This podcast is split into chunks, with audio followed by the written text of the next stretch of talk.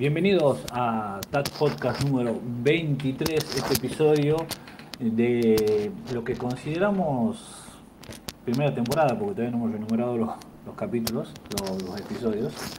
Eh, en algún momento vamos a hacer un corte y vamos a lanzar eh, segunda temporada, espero.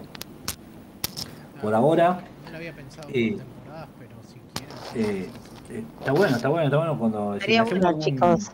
Le hagamos una, le- cuando le hagamos algún up- upgrade a, a esto, eh, vamos a, estaría bueno que le cambiemos de temporada 2 y ahí arrancamos. Eh, Perdón, pregunto, venimos desde septiembre del año pasado, ¿no? ¿O yo Sí. estoy mal? Sí, sí. Sí, Bien, eh, así que bueno, novedades, novedades en el mundo del... Empecemos con las novedades. ¿Qué novedades tenemos? Tenemos HBO ya disponible para...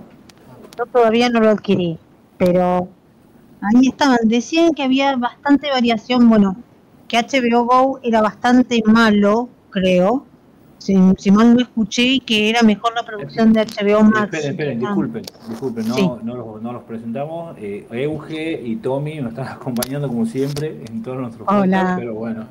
Eh, Hola, hola, chicos. Ahora sí, eh, seguimos con el tema. ¿Qué, qué escuchaste? No, había escuchado que cuando la- largaron HBO Go, eh, la cosa parecía que iba a ser mejor y sin embargo dice que es los comentarios que escuché ahora, que HBO Max es eh, mejor la plataforma, está más cuidada, está más mejor elegida el material. No sé si están así, no sé si ustedes tienen alguna otra opinión. Eso es lo que escuché al pasar, por eso no estoy muy, muy informada al respecto, pero bueno, es el comentario que escuché. Mm, Bueno, yo, eh, yo lo adquirí hoy, hoy, hoy pagué, son, sale tres- 320 pesos por mes. Bien. va a salir. Eso si los, eh, los pagás eh, mes a mes. Si lo pagas eh, cada tres meses, sale 270 pesos, creo, o si no me equivoco, o un poco más. Y si lo pagas por el año completo, o sea, si tu renovación va a ser anual, te sale alrededor de 220 pesos el mensual. sí, sí. Si lo pagas, o sea, pero obviamente es un solo pago de dos mil y pico de pesos, pero si vos lo divides en 12, te queda 220 pesos mensual. Claro. Eh, lo estuve probando, es la gloria, es la gloria a nivel, no sé, películas, series. Bueno, obviamente que vamos a encontrar muchas cosas que ya vimos, que eso está Game of Thrones, eh, están Los Sopranos, The Wire, o sea, todo, eh, eh, de Rise by the Wolf, por nombrar algunas nuevas, eh, Westworld, o sea, y después todas las producciones originales y películas de HBO. Después tiene la parte del Warner, de Warner Media, la parte de DC, donde está todo el contenido de DC, y después de DC Comics, y después está el Max Original, que son las producciones de ellos eh, propias. Eh, o sea, a nivel, yo creo que yo creo que acá hay una cuestión de si lo comparamos con Netflix, eh, Netflix tiene cantidad no buena, pero tiene cantidad. O sea, vos podés navegar mucho, mucho tiempo en Netflix y perderte en cantidad de películas y de cantidad de series, cantidad de documentales, todo. A pesar de que la gente dice no tengo nada que ver, pero bueno, eh, Netflix tiene más de 4.000 películas, no sé, 4.000, 3.000 películas, una cosa así. La última vez que, que me puse a investigar, creo que había 4.500 películas en Latinoamérica, en Netflix en Latinoamérica.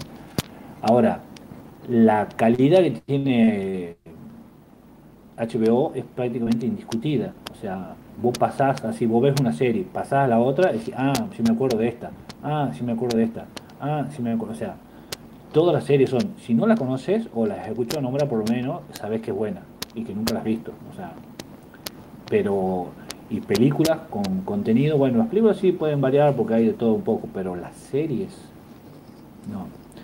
Y mm, no tuve mucho tiempo de verlo, llegué a, ayer anoche, tuve, a las 9 de la noche llegué, me puse a verlo un poco, lo contraté, pagué, se me habilitaron los canales, estuve viendo así un poco nada más y ya me tuve que sentar.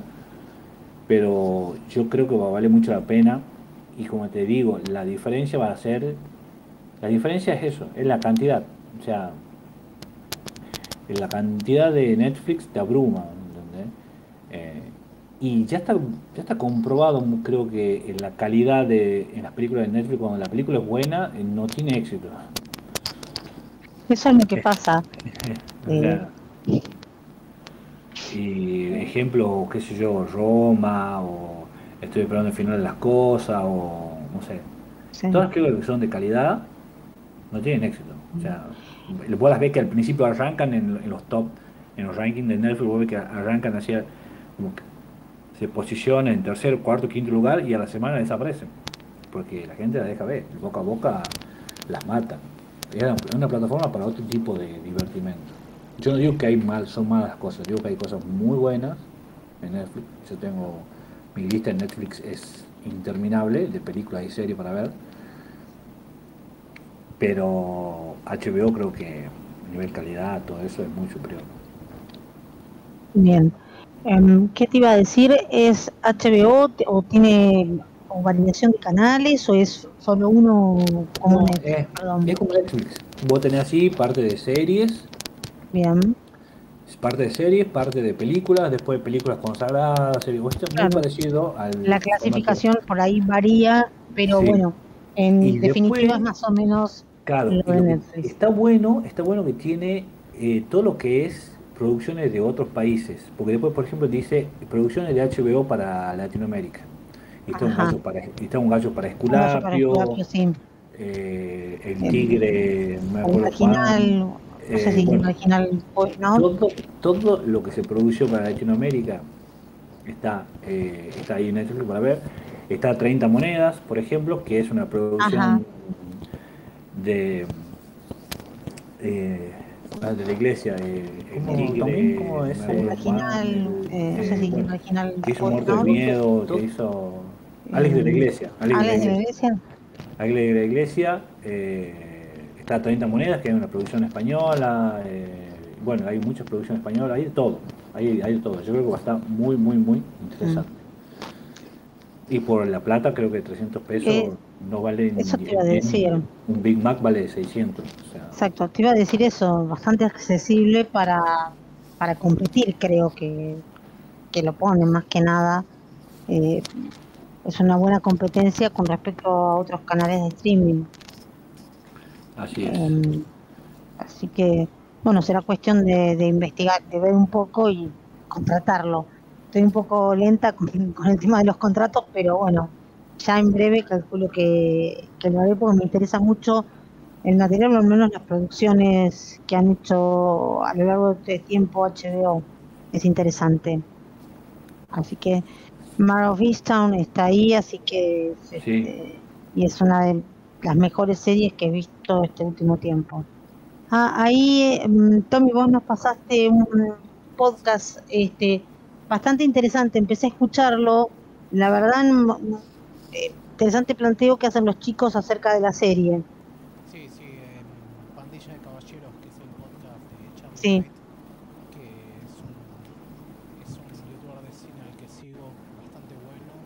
La, y no, últimamente estoy más al pendiente de esos podcasts, a pesar de que sigue produciendo videos y todo. Y nada más vi el título, obviamente no lo escuché todavía, pero me dije, bueno, tengo que compartirlo. Está bueno, está interesante, así que tampoco lo terminé de escuchar, pero eh, así que gracias por compartirlo. No, aparte lo que tiene bueno es que digamos, no saca regularmente, sino de forma esporádica y siempre son podcasts cortos, así que digamos, lo puedes poner al doble de velocidad y en media hora lo terminaste. Claro, sí, se ve que tenía de alguien de invitado y bueno, ahí van a establecer toda la charla acerca de la serie of Sound que es bastante interesante. Así que, bueno, es, es algo nuevo que escuchar. yo también estoy viendo en realidad de HBO, decir, en realidad no tengo mm. planes inmediatos de contratar ningún servicio nuevo porque, digamos, no estoy, estoy tratando de concentrar esos gastos en otras cosas en este momento, pero es algo que, en cuanto esté más al tanto del catálogo disponible y viendo que algún amigo me avisó que estaba saliendo algo así como estaba con un descuento de 200 al mes o algo por el estilo. Creo que lo que hiciste lo vas pagándolo hace un año. Uh, Ujú. a lo sumo ahí podría haber. Yo creo que antes de sacar eso probablemente saque Movie. Porque lo tuve en un momento, pero tengo, sigo teniendo este problema que dije que, es que cuando veo películas la inmensa mayoría de las veces eh, quiero tenerlas. O sea, los servicios de streaming para mí, como dije antes, me sirven para ver eh, series, porque de esa manera justamente no tengo que estar preocupándome por descargar una temporada muy larga y muy pesada, y después tener que hacer espacio y quitar eso en mi computadora o no. En cambio, puedo hacer por descarte más rápido y hace que mirando de esa manera ya decida más pronto qué es lo que quiero quedarme y qué no. Porque, digamos, de 10 series que veo, por lo general, una me termino quedando. Es muy poco en comparación y, y a veces, y no porque no me gusten, sino a veces porque, bueno, tal vez a la primera no fue lo que dije, sí, ya quiero terminar. Pero lo tengo en mente, porque en realidad ahora que lo pienso, yo tuve eh, varias veces las cosas esas de prueba de movie, pero terminaba sin ver nada simplemente por eso, porque no me, acostumbraba a la cuestión esta de que la cartelera cambiase, porque casi con esa modalidad, por un lado eso, mi primer impulso es quiero tener esta película, y después es el hecho de que,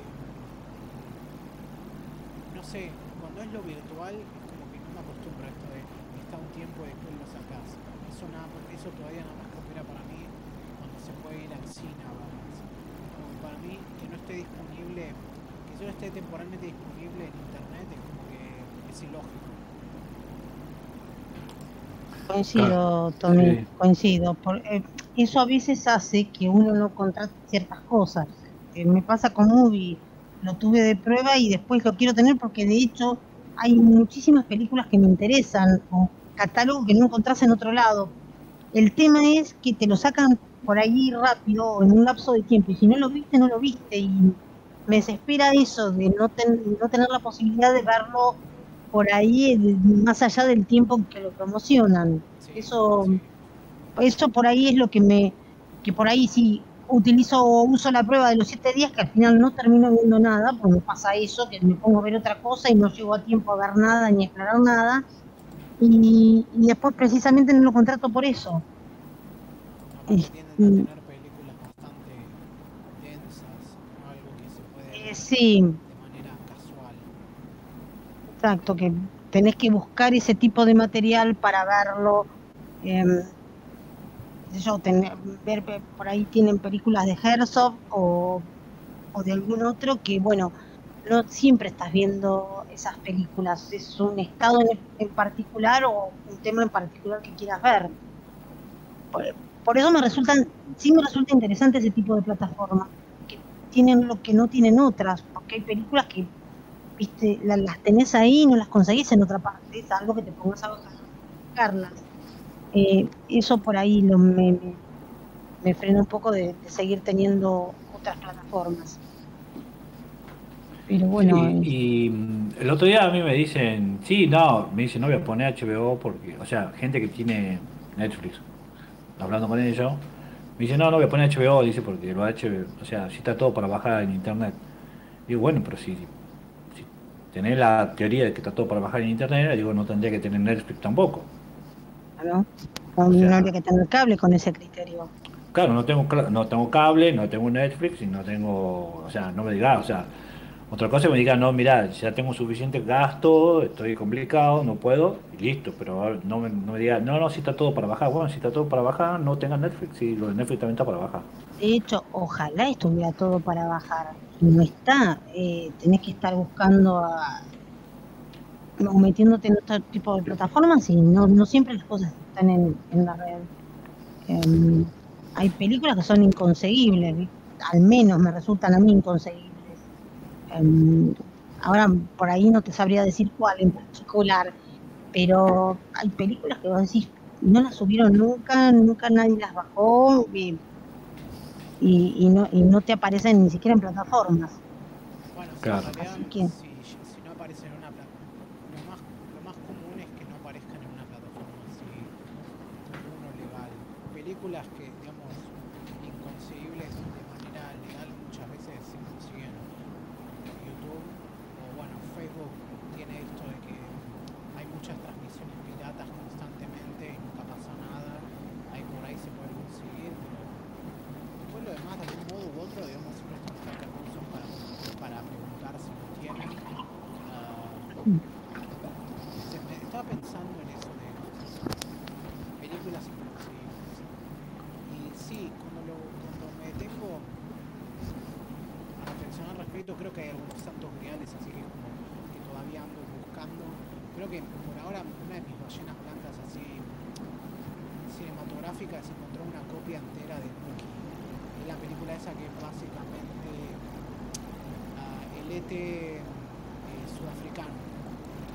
Ah. O sea, es una de esas, esas películas directo para VHS que hicieron para agarrarse de la ola, eh, pero varios años después. O sea, es como Mac and Me, pero peor. Oh, Ay, Dios. Y no, y no logro dar con, es, con una copia por ningún lado. Así que si alguien sabe dónde conseguirla, no importa que tenga subtítulos o no, eh, que me haga saber porque me interesa muchísimo. ¿Cómo se llama la película? Nuki. N-U-K-I-E. O sea, la única, la única forma en la que la he visto, mucha gente la tiene, es ripeada de un VHS, pero no encuentro copias de ese, digamos, de ese ripeo. Eso es lo que digo. No, no sé, tendría que, tal vez no he buscado lo suficiente. Es como que me motiva más simplemente encontrarla que poder verla. ¿Es del año 87? Sí. La, estaba- la estoy, la estoy viendo acá en, en, en, en IMDb porque no la conocía tampoco. Ah, es una de esas que no conoce nadie. por supuesto. Em, Sí, mira, yo tengo una página que se llama Ra- Rare Films, que es supuestamente Sí, tendría que estar todo ahí, pero bueno, no, no está ahí. Y de, ah, Mugambo, Mugambo también tengo, que es muy probable que, no sé si estará, pero el problema de Mugambo creo que no se puede buscar, Mugambo. No, no está Mugambo tampoco. Bueno, si la veo, también te aviso. Cualquier cosa chistamos. Tiene 1 punto, tiene 1.8 en, en IMDb. Nunca vi un puntaje tan bajo, ¿no? Ah, he visto puntajes más bajos que eso. En De realidad, 1.8. Ah, también hay que tener en cuenta que es un puntaje muy bajo porque no la ha visto casi nadie. Y toda la gente que la vio no le gustó. Tiene 1.1K, ¿no? De, de- de de votos, ¿no? O sea, Sí, sí, ah, por, por ende, a ver, yo estoy viéndolo acá en, en Letterboxd. Y Sí, hay- ah. acá tiene 1.6, por ejemplo. tiene 578 personas que le dieron. Hay, eh, Ojo. una- digamos que le dieron un puntaje. claro. Sí, Bueno, chicos, eh, yo eh, el fin de semana este eh, vi una obra maestra. Vi una obra maestra del cine. No puedo creer que esa película no, no haya estado nominada a los Oscars, mejor película, mejor película eh, de habla no inglesa en los Oscars. O sea, es inconcebible, inconcebible que no haya ganado. O sea, em, la película se llama Queridos camaradas, camaradas, queridos camaradas, Dear Comrades. ¿De qué nacionalidad es, Emilio? Es rusa del año 1900, eh, de- del 2020. Ajá. Nueva. Eh, sí, sí, eso, esto no sé por qué no ganó, no sé, no sé por qué no ganó el Oscar, no estaba nominada obviamente. Eh, ganó mejor, lo, tiene, lo único premio que ganó fue Chicago, Chicago Film Festival, ganó mejor director. Eh, y después, bueno, tuvo otras nominaciones, qué sé yo. El- en, no sé, eh, en Venecia, ganó Venecia también. Ganó Venecia. Eh, ¿Qué más? Eh, como para decir así, pasa que está todo un montón de lugares, pero como para decir cosas conocidas, ¿no? En los BAFTA estuvo nominada, eh, no ganó. Me imagino que la debe haber ganado, eh, calculo que la debe haber ganado Drunk a esta película. A ver, ya me quiero fijar. Eh, screenplay, eh, cinematografía. Eh, sí, le ganó Drunk, eh, pero no, chicos, esto es, es muy superior a Drunk. O sea, Um, eh, es una película en un pueblo, en Rusia, que el pueblo obviamente es absolutamente impronunciable para mí, para mí. O sea, es impronunciable. Esa. Novocherkassk. Bueno. Eh, es el año 1962 y hay una, una fábrica donde le bajan los sueldos a los a la gente que trabaja ahí y tratan de hacer, hay un bueno, hay una, hay una manifestación, pero obviamente estamos, estamos bajo en el medio de, o sea, Rusia está en pleno comunismo, es imposible hacer ese tipo de cosas y y bueno, van a la plaza y hay una, está, esto está basado en hechos reales, eh, o sea, hay una, hay una, exactamente. La película tiene un blanco y negro absolutamente bellísimo, pero bellísimo, bellísimo, bellísimo. O sea, es cada toma, o sea, tiene planos fijos, que eso a mí, como yo ya les dije la, la vez pasada que me encanta, los planos fijos donde los personajes entran y salen, tiene, está lleno de eso. Y después tiene planos Novocherkassk. donde pasan cosas pero la cámara está en otro lado, con otra música, con otra cosa, pero donde está la cámara, eso no es lo importante, lo importante es lo que pasa todo por detrás.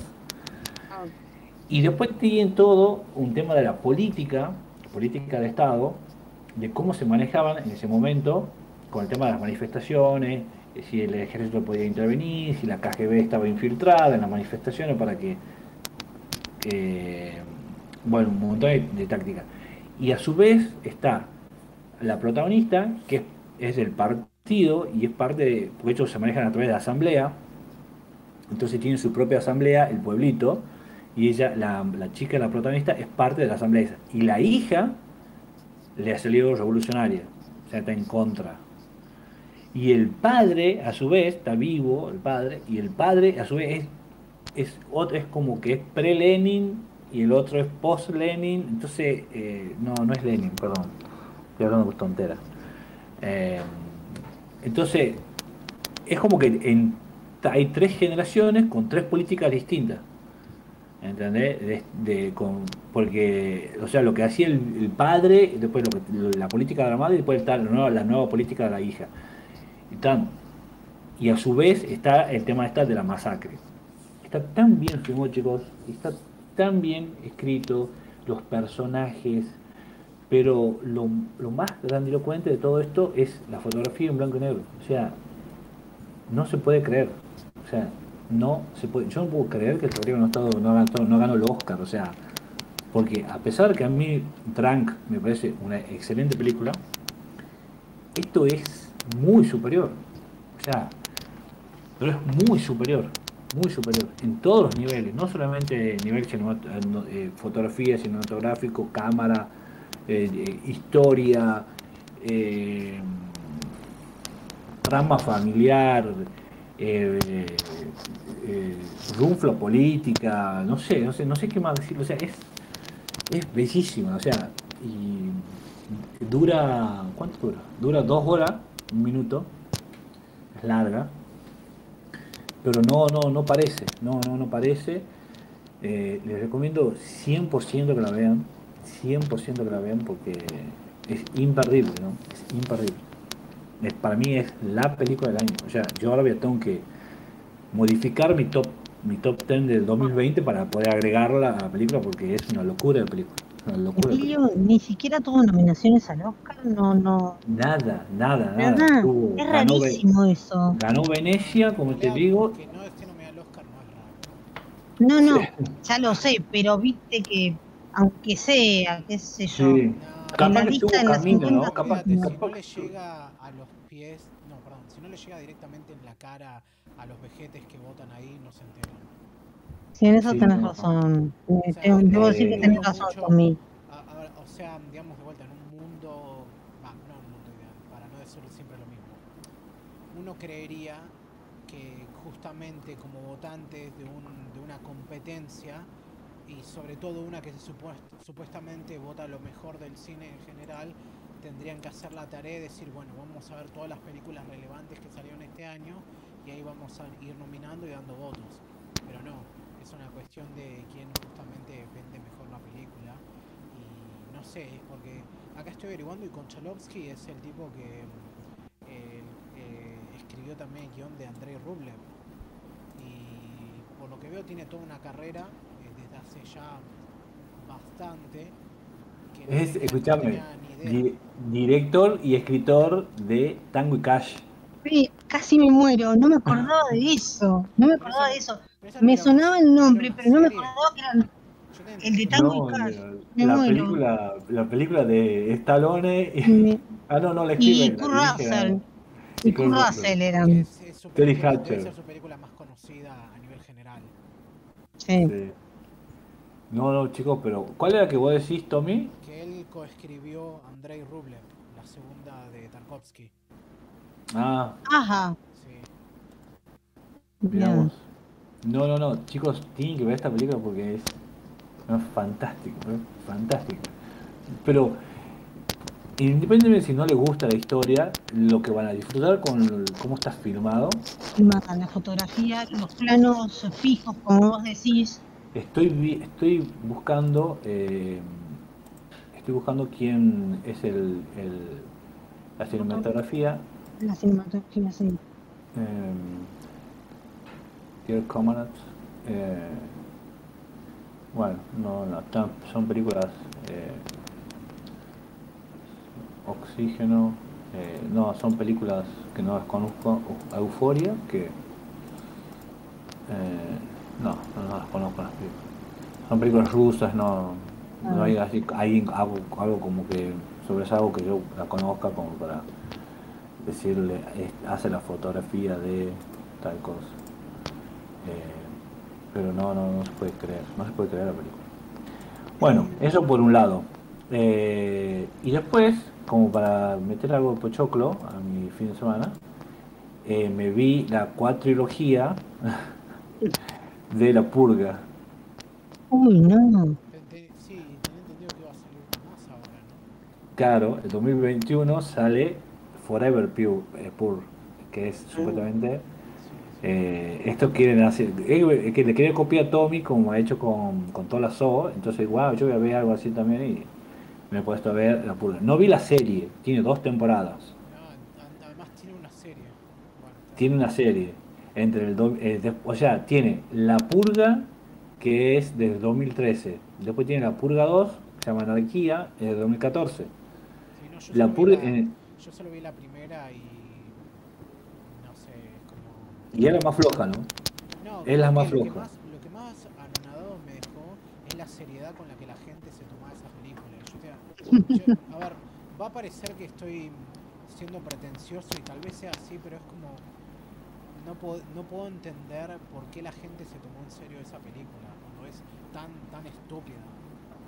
Bueno, sí, yo tampoco. Yo, a mí, o sea, a mí me gustaron porque me gusta ese tipo de cine, qué sé yo, violento, gore, Pero acá, eh, pero con digo, terror. gente, gente viéndola y, y tratándola con seriedad como quien no se trata con seriedad justamente a Jigsaw dice, no, no, no, este, es un asesino, este no es un asesino, es un tipo moral que le da una oportunidad a la Claro. gente". a ese nivel. Ay, A ese nivel. Sí, no, no. Bueno, eh, la 1 es de 2013. eh,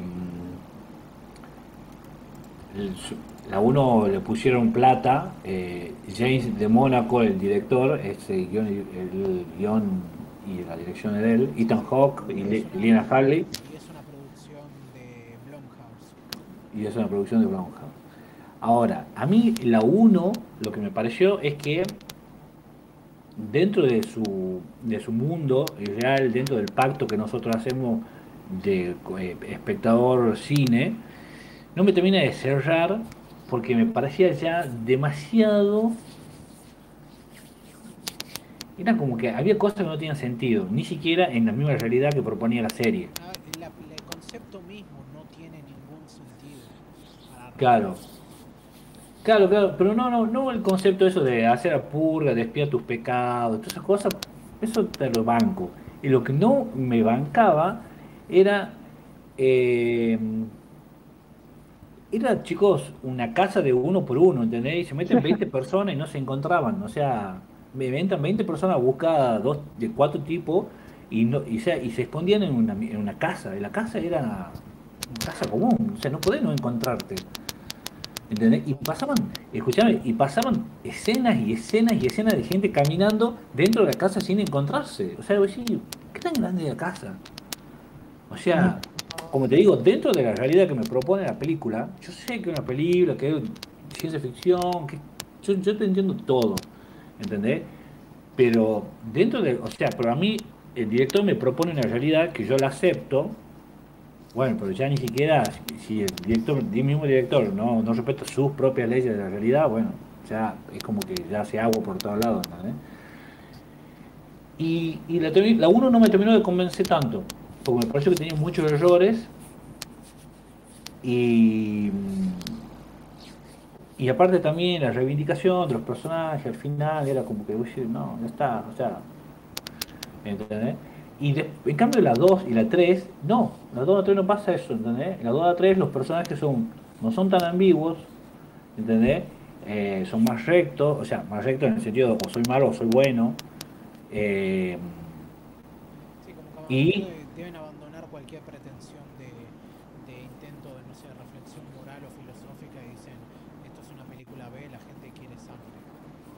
Claro, pero si tiene una bajada social, ¿no? Si hay, una, si hay un mensaje social constantemente en todas las películas, O sea, sí, claro, Eh, el mensaje está ahí, lo que eh, está por el contenido mismo, pero es como que, a ver, no recuerdo mucho la primera porque la vi, creo que la vi cuando salió y nada más la vi una vez más hace 5 o 6 años, pero recuerdo mucho esto justamente, de esta cosa de insistir sobre, sobre sí misma, si se quiere, como, como regodearse en su propia importancia, si se quiere, Sí. mensaje. A mí, me- Sí. o sea, el resto de las películas tienen pinta, eh, van, ni siquiera me acuerdo si de- van más o menos por ese lado o van para cosas más, más estúpidas, porque me acuerdo hasta que esta franquicia creo que le cambiaron el nombre en, el dobl- en las traducciones como tres veces. Creo que Sí. en un momento se llamó Oh, La no. Purga, en otro se llamó La Noche de la Expiación y en otro se llamó 12 horas para sobrevivir. Sí, bueno. Eh, la 1 yo creo que tiene una, tiene una falla fundamental que es el, los, son los personajes que, y bueno, y, otras, y algunas fallas de guion que no, no me parecen un desastre. Y en cambio la 2 es una película que no es tan pretenciosa, eh, que es más survival, que eso me gusta mucho, que es en el medio de la ciudad, que no es dentro de una casa. Eh, bueno, hay gente loca que anda que anda matando, o sea, y no se pueden explicar así que la expiación, que no sé qué de todo.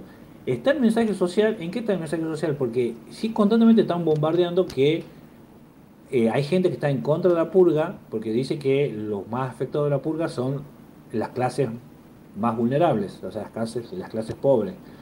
¿Por qué? Porque los ricos estaban guardados en su en, en sus country con eh, sistema de seguridad, puertas blindadas, ve- pu- eh, eh, ventanas blindadas, armas y todas esas cosas, y la gente pobre estaba en la casa. O sea, entonces venían camiones así, a los barrios, iban un camión al barrio pobre, bajaban así de, de un camión 10 soldados, o sea, no 10 soldados, 10 tipos armados hasta los ojos, porque viste que allá en, Estados Unidos tener venta, el- o sea, podéis tener, ah, no sé, de todo. Entonces, paraba un camión, bajaban 10 tipos así celebrándose como si fuera una noche de joda y entraban a los, a los departamentos de gente pobre y entraban a matar, así abría las puertas y mataban, ¿entendés? Gente así. Porque la gente esa pobre obviamente no tenía nada, no tenía ni, ni, plata, ni arma, ni puerta segura, ni nada. Pegaban una. Exactamente. Entonces, eh, entonces están constantemente con ese mensaje de que mm, de la, de la de de, la- de las clases sociales, de la, de la impotencia de las clases sociales, bueno, y de las diferencias que hay. Y, y después ah, en la 2, en la 3 se llama Día de Elección, Election Day, que se presenta una, una nueva candidata a- en contra del partido, porque el partido que gana y que implementa la purga no es ni demócrata ni republicano, es un nuevo partido. Se supone que los Estados Unidos están en su peor momento, con los índices de desocupación por, por las nubes, violencia en las calles, eh, mal económicamente, peor que la década del 30, todo así. Y entonces aparece una nueva propuesta que son este partido. Y este partido hace la noche de purga para que se espíen todo el mundo y queden tranquilos, puedan salir a trabajar y toda historia.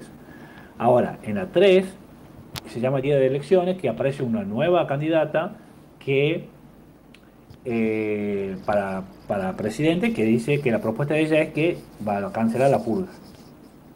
Porque la purga no era para todos, la purga era para la gente de plata y para la gente pobre no. ¿Entendés? Pues no todos tenemos acceso a las mismas condiciones.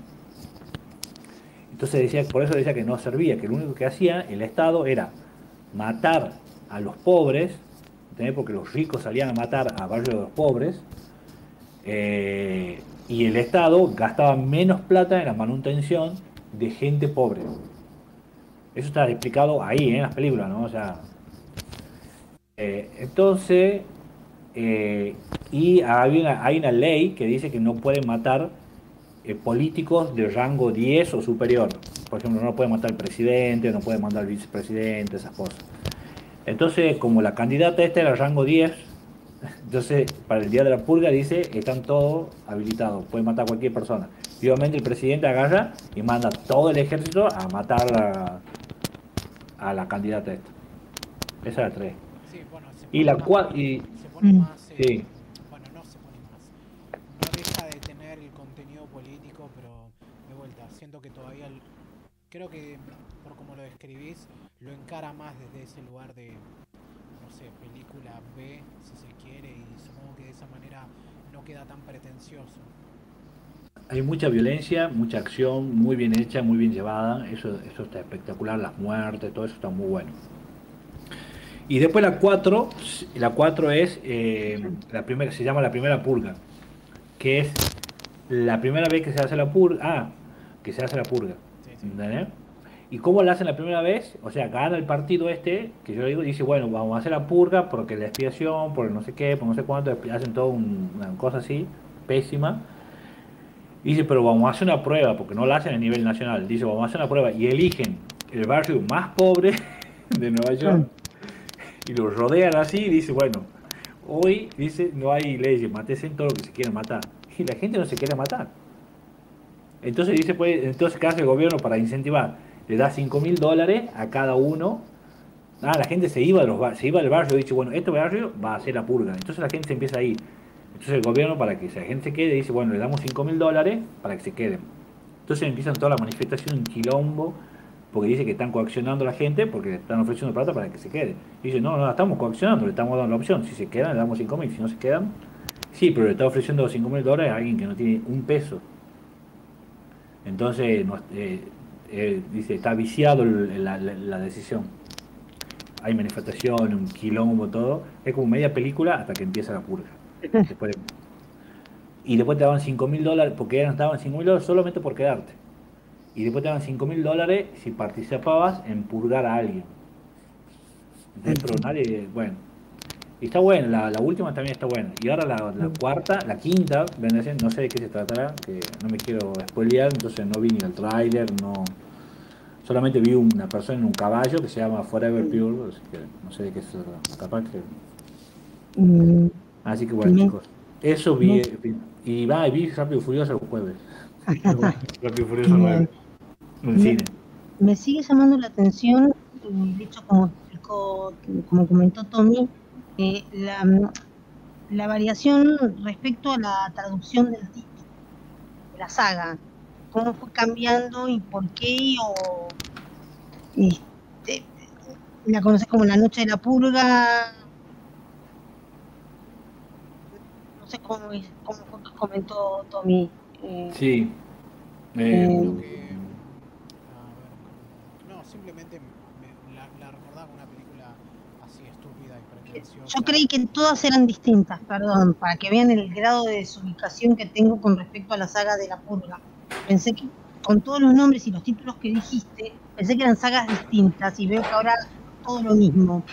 Eh, en, Latino- nada, en eso Lati- quería en comentar. Latinoamérica, en Latinoamérica se la conoció como la noche de la expiación. Después Sí. le cambiaron el nombre a mm, 12 horas para sobrevivir porque aparentemente no podían ah, digamos entablar una franquicia reconocible tienen que cambiarle el nombre para que alguien quiera verla por algo así y Bien. ahora volvió a ser la purga y la quinta Ah. que Sí. aparentemente está por salir se llama The Forever Purge y básicamente dice todas las reglas se rompen en el momento en que una secta de merodeadores eh, sin ley deciden que la purga anual no tiene que parar en, la amane- en el amanecer y Ujú. en cambio no debería parar nunca.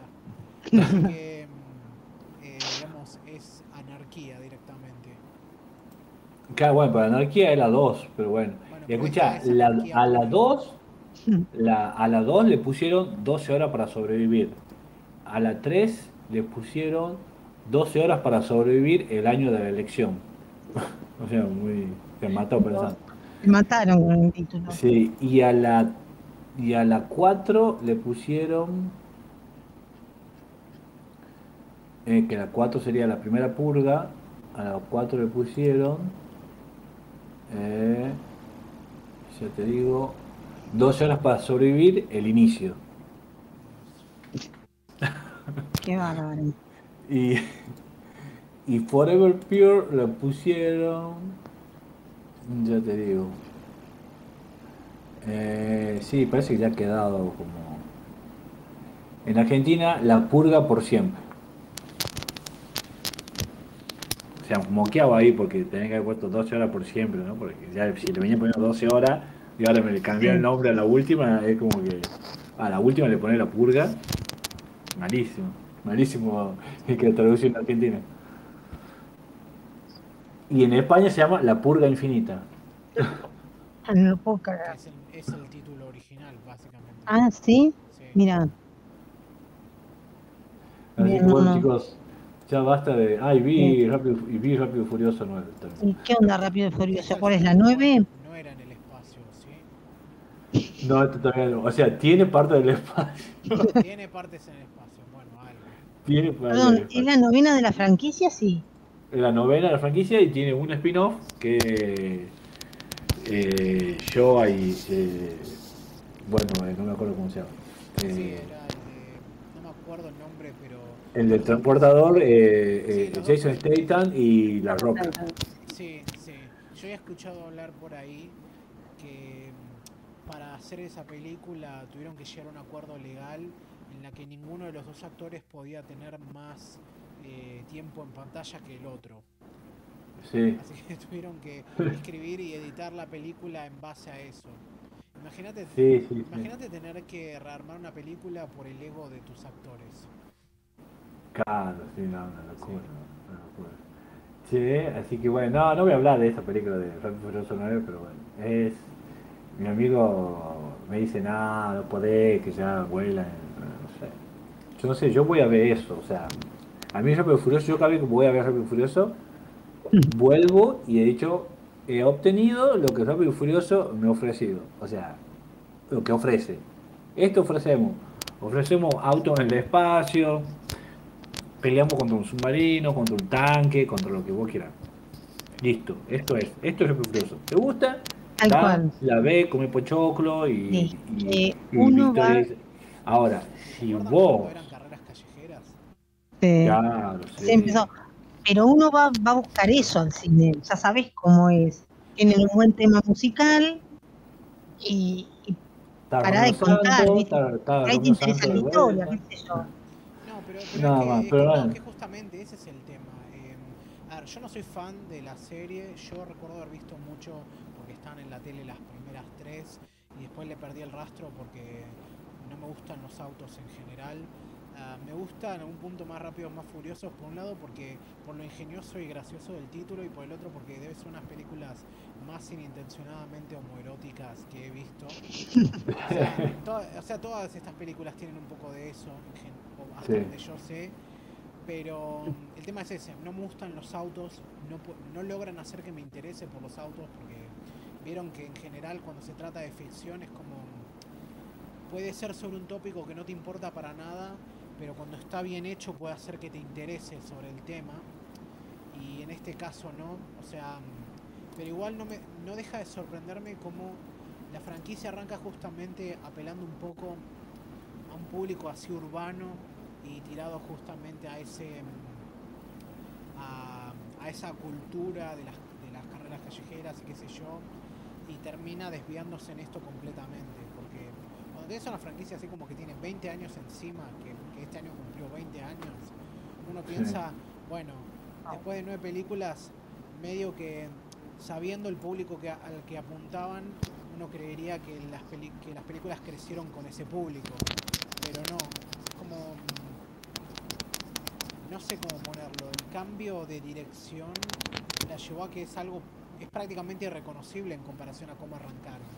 O sea, de vuelta, autos en el espacio, eh, familia, no sé, Toreto y, y aparte tenés esa dicotomía que me han dicho algunas personas fanáticas de esto y creo que lo vi en un video del tipo este Patrick Williams que hace un análisis de la franquicia de cómo la presencia de, digamos, de Dwayne Johnson arruina mucho del tono porque el tipo tiene como esta, esta bajada de línea personal respecto a sus personajes.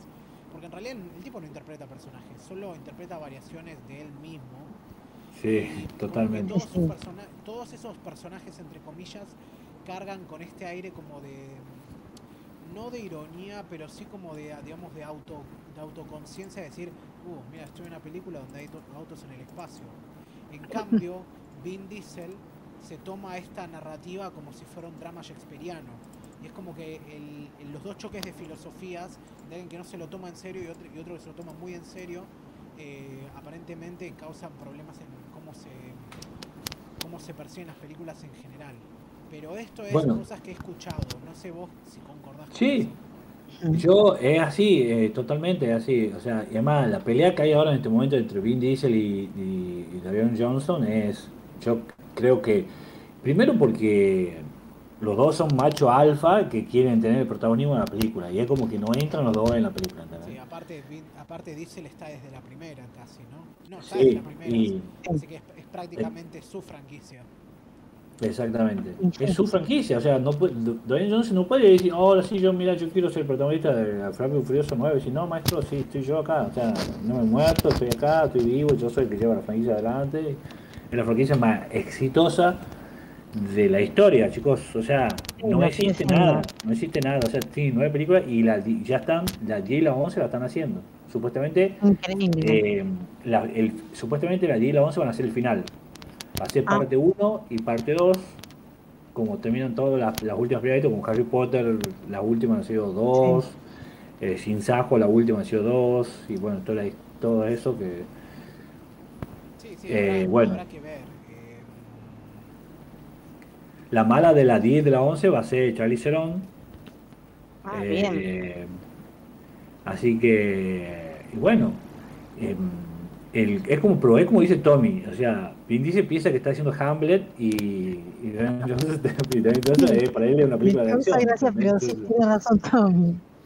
Sí, sí, sí, aparte no hay nadie más sobreactuado y que Vin Diesel, o sea, no, no, no existe, o sea, yo creo que, eh, ojo, ¿no? Yo, como lo de Tommy, lo de lo homoerótico, eso también también tiene que ver, te digo, coincido, te digo, los coincido vagos, los vagos están ahí enloquecidos, ¿no? O sea, van y hay más, hay más, hay más chongo que, que, mujeres viendo la película.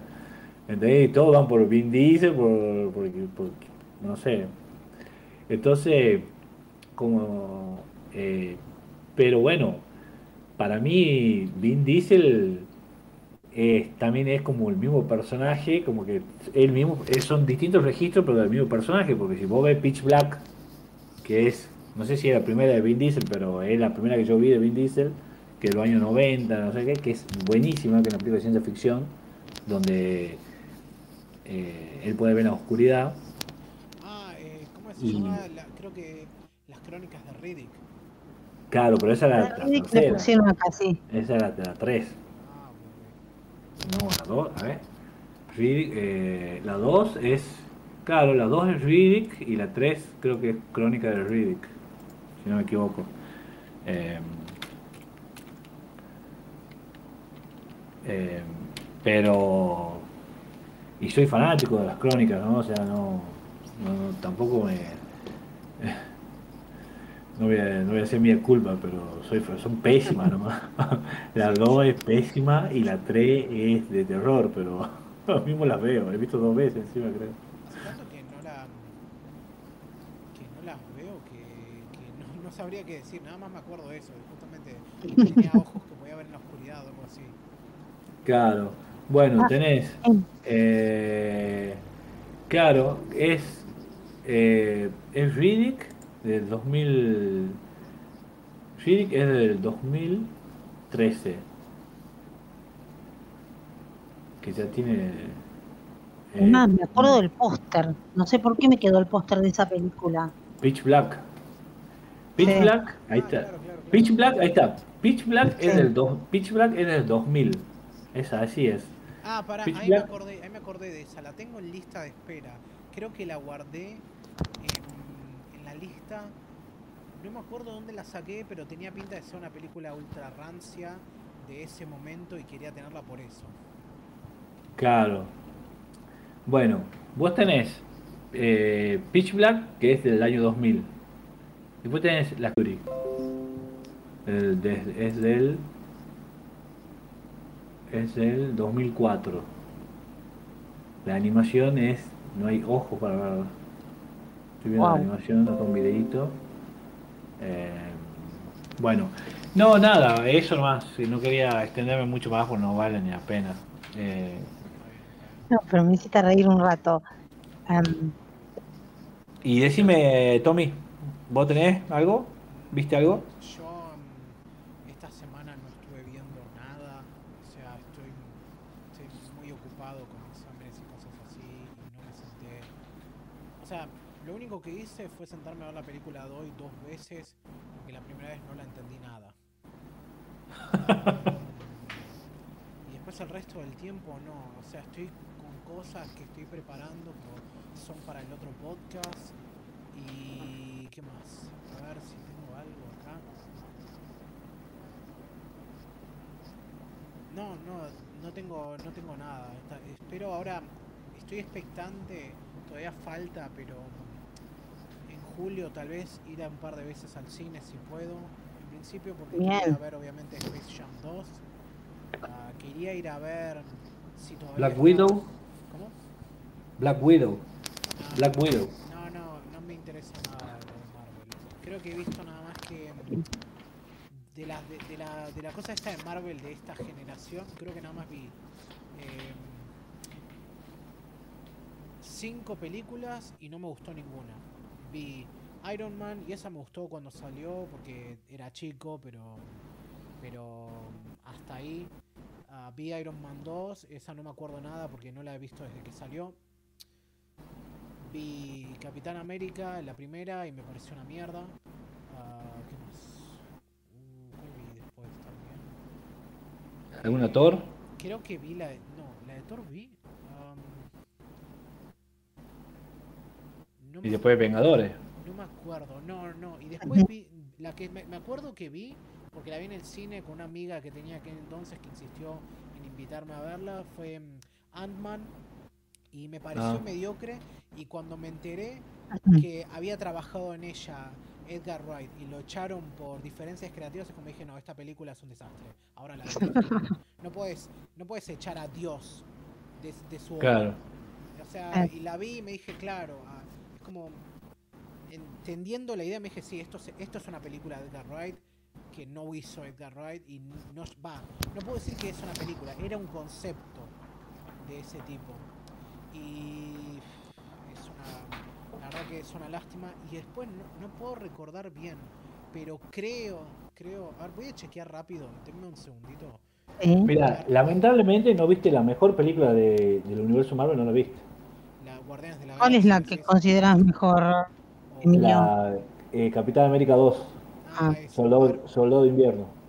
a ver, voy a chequear acá para asegurarme. de- Ah, para. Eso creo, eso es una película. Ah, y ahí me acordé. La otra que vi es Sí. Hulk. Uh, ¿Hulk, la de Eric Bana? ¿O la de. o la de La de- Norton? La de Ann Lee. ¿La de no, Ann no, Lee no, o la de de.? Ann- la Ann- mira, digamos, así, todas las, la de Norton, o sea, todas las, todas las de esta, las de la fase, mm, de toda la cosa de con Disney, o sea, Sí. yo tengo mucha más experiencia con las películas de la, de la era anterior, porque, Es que no. Es que todo era Disney. Sí. no, no, es que todo, todo lo que es era Disney es lo que es, digamos, lo que se le puede llamar, por un lado, cine sólido y respetable, llamémosle. Dígase lo que quiera decir. Yo, con, yo entiendo la perspectiva de Scorsese de esto de que se sienten más como películas, que, que más que como películas se sienten como, como digamos, em, como, como paseos de parque de diversiones. Pero son películas bajo su propio derecho a pesar de que no me gustan. Porque em, lo, que, lo que más me desagrada de estas películas, primero en principal, las narrativas de superhéroes en general no me llaman mucho la atención y es como muy difícil hacer que me interese en ellos.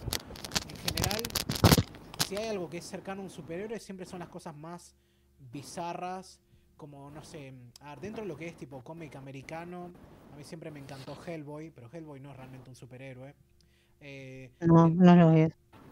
de la, mm, de la camada así tipo Marvel, DC, tengo cierta apreciación por Batman porque es un personaje clásico, pero hasta ahí. Ah. Y lo que respecta a cosas fuera de eso, a vi las películas de Kikas, me encantaron y en algún momento quiero leer los cómics. ¿Y qué más? Ah, dentro de eso me gusta, me gusta muchísimo Hombres de Negro, que de vuelta no son Sí. superhéroes. Y. Ay, estoy pensando, estoy tratando de pensar con cuidado, pero no se me ocurre algo. El tema con las películas es esto. Vi cinco películas y ninguna me gustó realmente. O sea, la única de esas cinco que se salva para mí es la primera de Iron Man, porque es la primera y es la más sólida, a pesar de todas las cosas que tiene.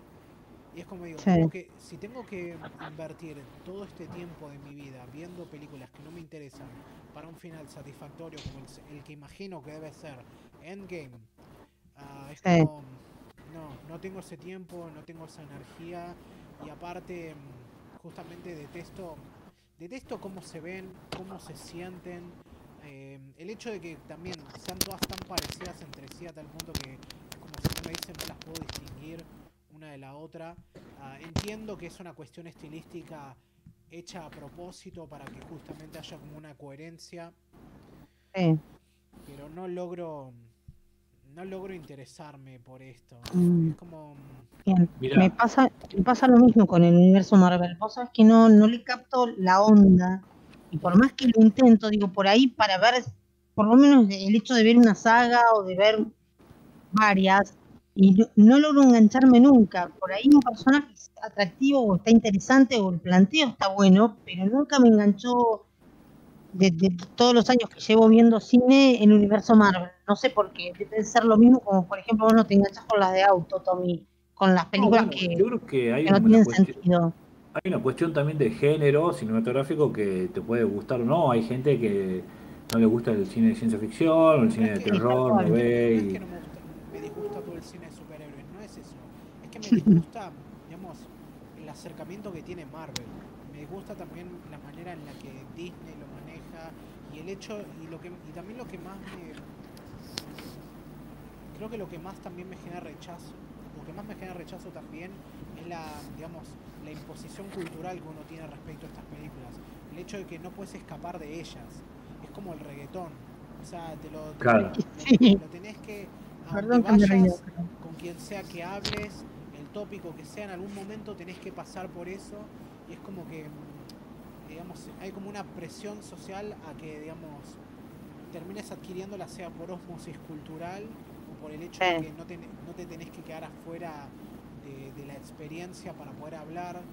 Y, yo no es que banco, pero me gusta mucho más toda la etapa anterior de Marvel, o sea, toda la, pa- la etapa rara. Ese momento en que, digamos, la- las películas de superhéroes es como que todavía no, no estaban del todo...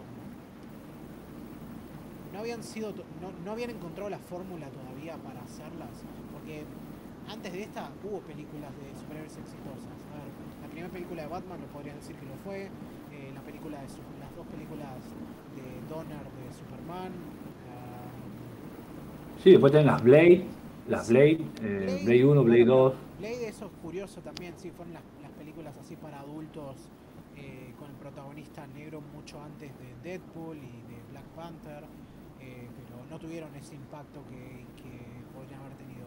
Pero toda esa época También tenían los, también- X, los X- también tenían los X-Men. Sí, ¿También? sí, yo vi la. Yo me acuerdo haber visto todas las X-Men de Brian Singer y no me. No es que era, no era lo mío, pero, pero era igual interesante de ver, porque ese es el punto como que ahí es cuando has- eh, ocurre el boom del cine de superhéroes. Primero, bueno, vino la primera de X-Men y esa tuvo la cosa, pero la que la pegó en serio fue la del Hombre Araña y después vinieron las otras dos de Raimi de ahí empezaron a aparecer todas las demás y también empezaron a aparecer todas las malas. Que, mm, no sé, por ejemplo, yo vivo por, por barbaridades como Daredevil 2003, que, mm, no sé, es tantos niveles de estúpida como por ejemplo tener este tipo que es Bullseye, que se supone que es un terrorista, y, pero al mismo tiempo tiene algo tan reconocible como una, un tiro al blanco marcado como una cicatriz en la cara y cosas así, aparte de que tiene el- la banda sonora más 2003 que recuerdo. Eh, Después está Electra, la película de la Electra. película de La Electra, que también es un despropósito, está toda, toda esta época también en la que todavía no habían, digamos, no lograban agarrar la mano a las películas de superhéroes eh, con, con mujeres protagonistas. La película de, Ca- la película de Catwoman, también Sí, con Halle Berry. Esa, Sí, esa- tal esa cual. es, esa es, es brillante, la verdad que nunca, nunca, nunca, no hay manera de que no vea un fragmento de esa película y no me esté riendo. A pesar de que es vergonzosa, igual, pero, pero no lo sé. Es como. Estoy tratando de encontrar las palabras, pero yo aprecio más de vuelta toda esa etapa bizarra en la que un día, justamente, en un por un lado tenías Gatúbela y por otro lado tenías el Hulk de Ang Lee. Que parece. Claro. El Hulk de Ang Lee parece una cosa de decir, ¿qué pasaría si Ang Lee dijese una película de superhéroes? Pero es real. Sí. Lo que, lo que pasa cuando Ann Lee dirige una película de superhéroe, pasa que el superhéroe aparece a la hora y 10 de que empezó la película recién. No, pero no solo eso, es una. Hulk aparece a la hora y 10 de película, así, maestro ya me levantó del cine, ya me he ido. Ya. Sí, o sea, mm, es muy extraña. Primero porque la hizo entre medio de El Tigre y el Dragón y, en, y Secreto en la Montaña. O sea, fue un proyecto casi de comisión que le hicieron ahí. Y después por el hecho de que le dieron las libertades creativas que tuvo. Porque mm, esa película no se parece a ninguna otra película de superhéroes que haya visto. Primero la cosa esta de esas transiciones que parecen paneleos de, y digamos esas transiciones que parecen justamente como un cómic todo el laburo en este de, tratar de, meterse más que nada en la psiquis y el trauma del personaje Pues sé que hay algunos, hay, hay algunos movimientos que, de- que le hacían las capturas de movimiento a un actor de Hulk, Sí. lo hacía Ann Lee. A Ann Lee le ponían los cositos y él hacía los capturas de movimiento como él quería que haga. Ay, ay, eso, mira. Sí, sí. O sea, ¿ustedes la Bueno, yo- esa cuando salió? Porque yo me acuerdo Yo lo vi en el cine, en el cine voy a verlo, eh, la de Ann Lee. que, que había sido un quilombo porque porque era como que era los adultos la encontraban muy aburrida y, y los chicos les daban mucho miedo era como eso porque no había un público al que, po- al que poder agarrarle Sí, no, no, es no, un desastre la película. Y encima para mí, eso que el Tigre del Dragón es para mí es fantástica, ¿no? Pero bueno, mm, es... eh, les quiero recomendar, ya que estamos hablando de esto y así vamos, Sí. eh, pasamos a, a Eugen. Eh, les quiero recomendar, no sé si ustedes compran eh, revista de cine, Ah, No, pero debería. No, pero ¿Cuál deberían. es? Esta es, la, esta es la del año pasado, la del 2020, que tiene un excelente, pero excelente artículo que se llama Los superhéroes en su laberinto, Wow. escrito por eh, Mariano Linás. Bien, Ah, sí, sí. mira quién, justo. Y habla sobre el tema de la polémica de Martin Scorsese. Ahí. Ah, bien. O sea, aparte de su mirada, está el, me- me- mete en el medio lo de, lo de Scorsese. Es brillante el, el artículo, es brillante el artículo. Sí. Emilio, ¿qué Eh, revista es? Eh, revista de cine se llama. Revista de cine, perfecto. Revista de cine es la del 2020, sale uno por año. de- Uno por año, bien. eh, yo- parece conseguir. más un librito de ensayos. sí, es un librito de ensayo. Es, Interesante. es bien, bien, bien grueso, tiene, ya le digo, eh, puro texto, 100, 180, tiene algunas, tiene algunas, eh, algunas fotitos, pero es puro bueno. texto, Sí. 180 páginas, eh, tiene, mm, bueno, Sergio Wolf escribe también, eh, que se llama Bienvenido a la Casa de la Ficción. Eh, después así a ver, hay alguien que, más, que yo reconozca. Tiene entrevista con Jean-Luc Godard, la una de las últimas. Eh, eh, David Oviña, que a mí me gusta mucho cómo escribe David. Oviña. eh, tiene. Filmar con la mira de un perro. Cine e ideología, entrevista con Jorge Altamira. Altamira. Eh, ¿Qué más tiene? Bueno, tiene un montón. Poesía y cine. aspirantes, Rita Acevedo. áspera cuestión, cine y poesía. Los uruguayos. ¿Qué más tiene? Laura Spinner. Eh, Christian Paus. eh, Robert Kramer. Bueno, tiene todo. Bien. Documentales, ficción. Tiene, es, es excelente la revista. Bueno, ¿no? Tiene ya me dieron revista. ganas de comprarla, te digo. Eh, yo la compro, una, una, una vez por año. Yo tengo la. Se siente como que más que una revista ya es, es prácticamente un libro. Esa- tiene el formato de una edición como de libro. Sí, yo tengo, yo la compro del 2018. Ay, qué bueno. O sea, ¿Eso- eso 2018. está compilado de alguna, de alguna publicación? Porque a lo sumo es tipo eh, todos, los, todos, los, todos los ensayos publicados en un año. Algo así es. Sí, es así, pero no, eh, pero no, no, no, no, no sé si saldrán en otro lado. O sea, yo creo que son exclusivos para esta revista. O sea, creo que trabajan durante todo el año y Muy sale una. interesante.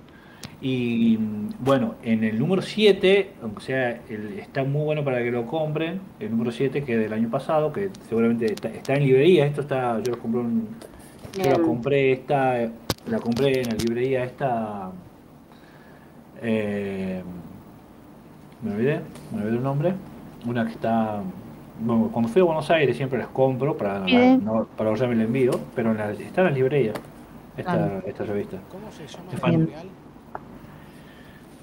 la editorial? Eh, no, con el apoyo de, no, mecenazgo, la editorial. Están en, están en Facebook, si quieren, revista de Ah, cine. sí, las estoy viendo acá en, en Mercado Libre y sí, cuestan lo que cuesta un libro. Un Sí, libro, no, claro. ¿cu- ¿Cuánto están? ¿900 pesos? ¿Qué valor? Sí, según al momento en que estamos grabando esto, acá la encuentro regularmente a 890. Bien, sí, eso me salió a mí esto, sí, está en el mismo precio. Eh, pero bueno, Ahora justamente lo que yo quiero preguntar, porque mm, a mí también me gusta el romanticismo intrínseco de tener las cosas en mano, pero yo nunca le agarré la mano, así como nunca le agarré la mano a la radio, por un montón de factores, y no creo que generacionales, o sea, para defenderme. Tampoco nunca le agarré la mano a las revistas en general, a comprar, a suscribirme a algo. O sea, en un, en un breve, durante un breve lapso de tiempo estuve suscrito a Rolling Stone y mm, al poco tiempo dejé porque me di cuenta de que la, que la mitad de la revista era publicidad. sí, bueno. Sí. Yo dejé, de comprar- yo dejé de comprar la, yo dejé de comprar la cosa por eso. Eh, Cosa que, a ver, por un lado, a ver, Rolling Stone no porque es un medio de la nación y, y dudo que los números digan necesitamos toda esta publicidad para sostenernos.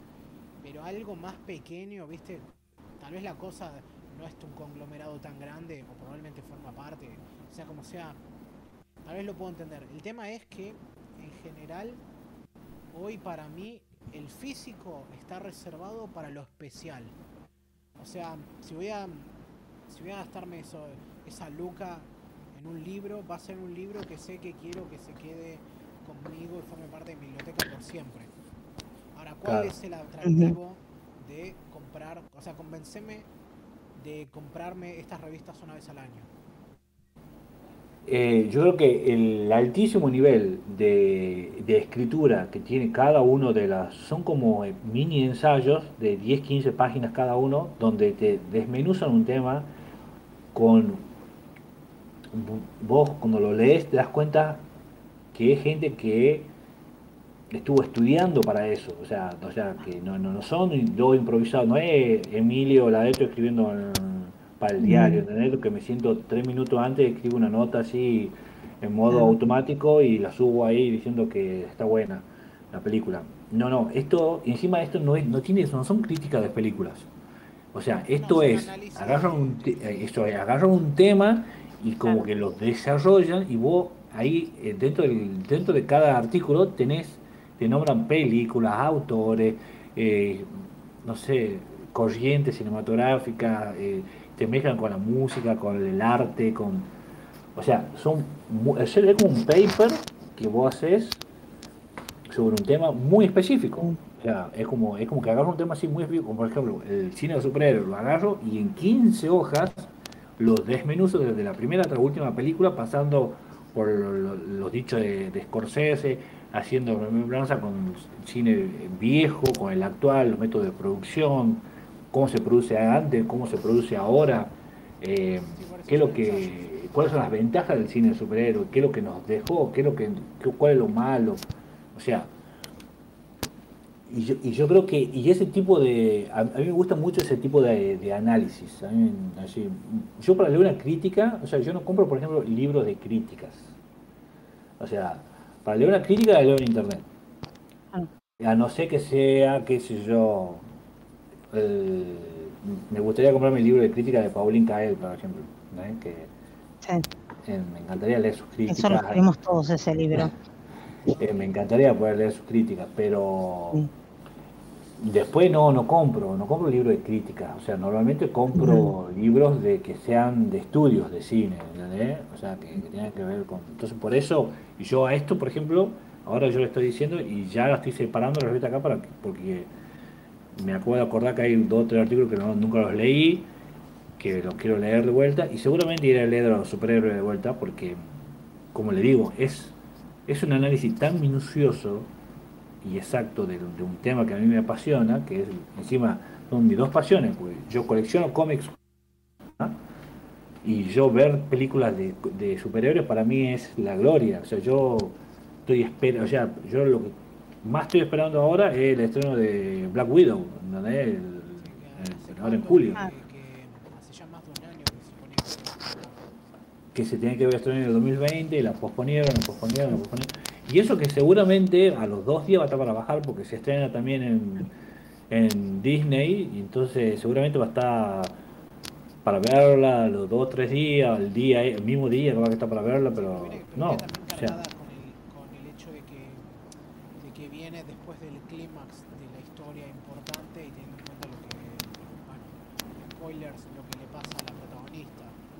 claro, Como- es como que perdió ya el tren de relevancia en algún punto, ¿no? O sea, la- lo, tiene, lo, lo que tiene lo tiene todavía por el hecho de que hay gente todavía esperando a que se estrene. claro.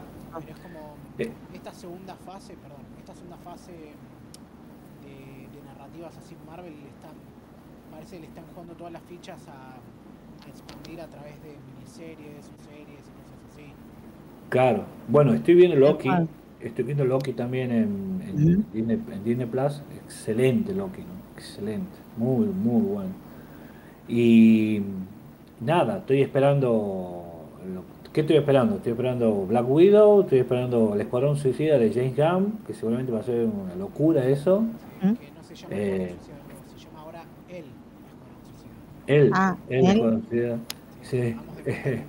Eh, él, Escuadrón Suicida, sí, estoy esperando eso, estoy esperando Shanghai Shi, estoy esperando Shanghai Shi, que es, eh, una, pe- es una película, chicos, es una película de wuxia con superhéroes. Es la, o sea, wuxia es uno de mis géneros preferidos y encima lo juntan con los superhéroes y nada, o sea, tengo las dos cosas en el cine.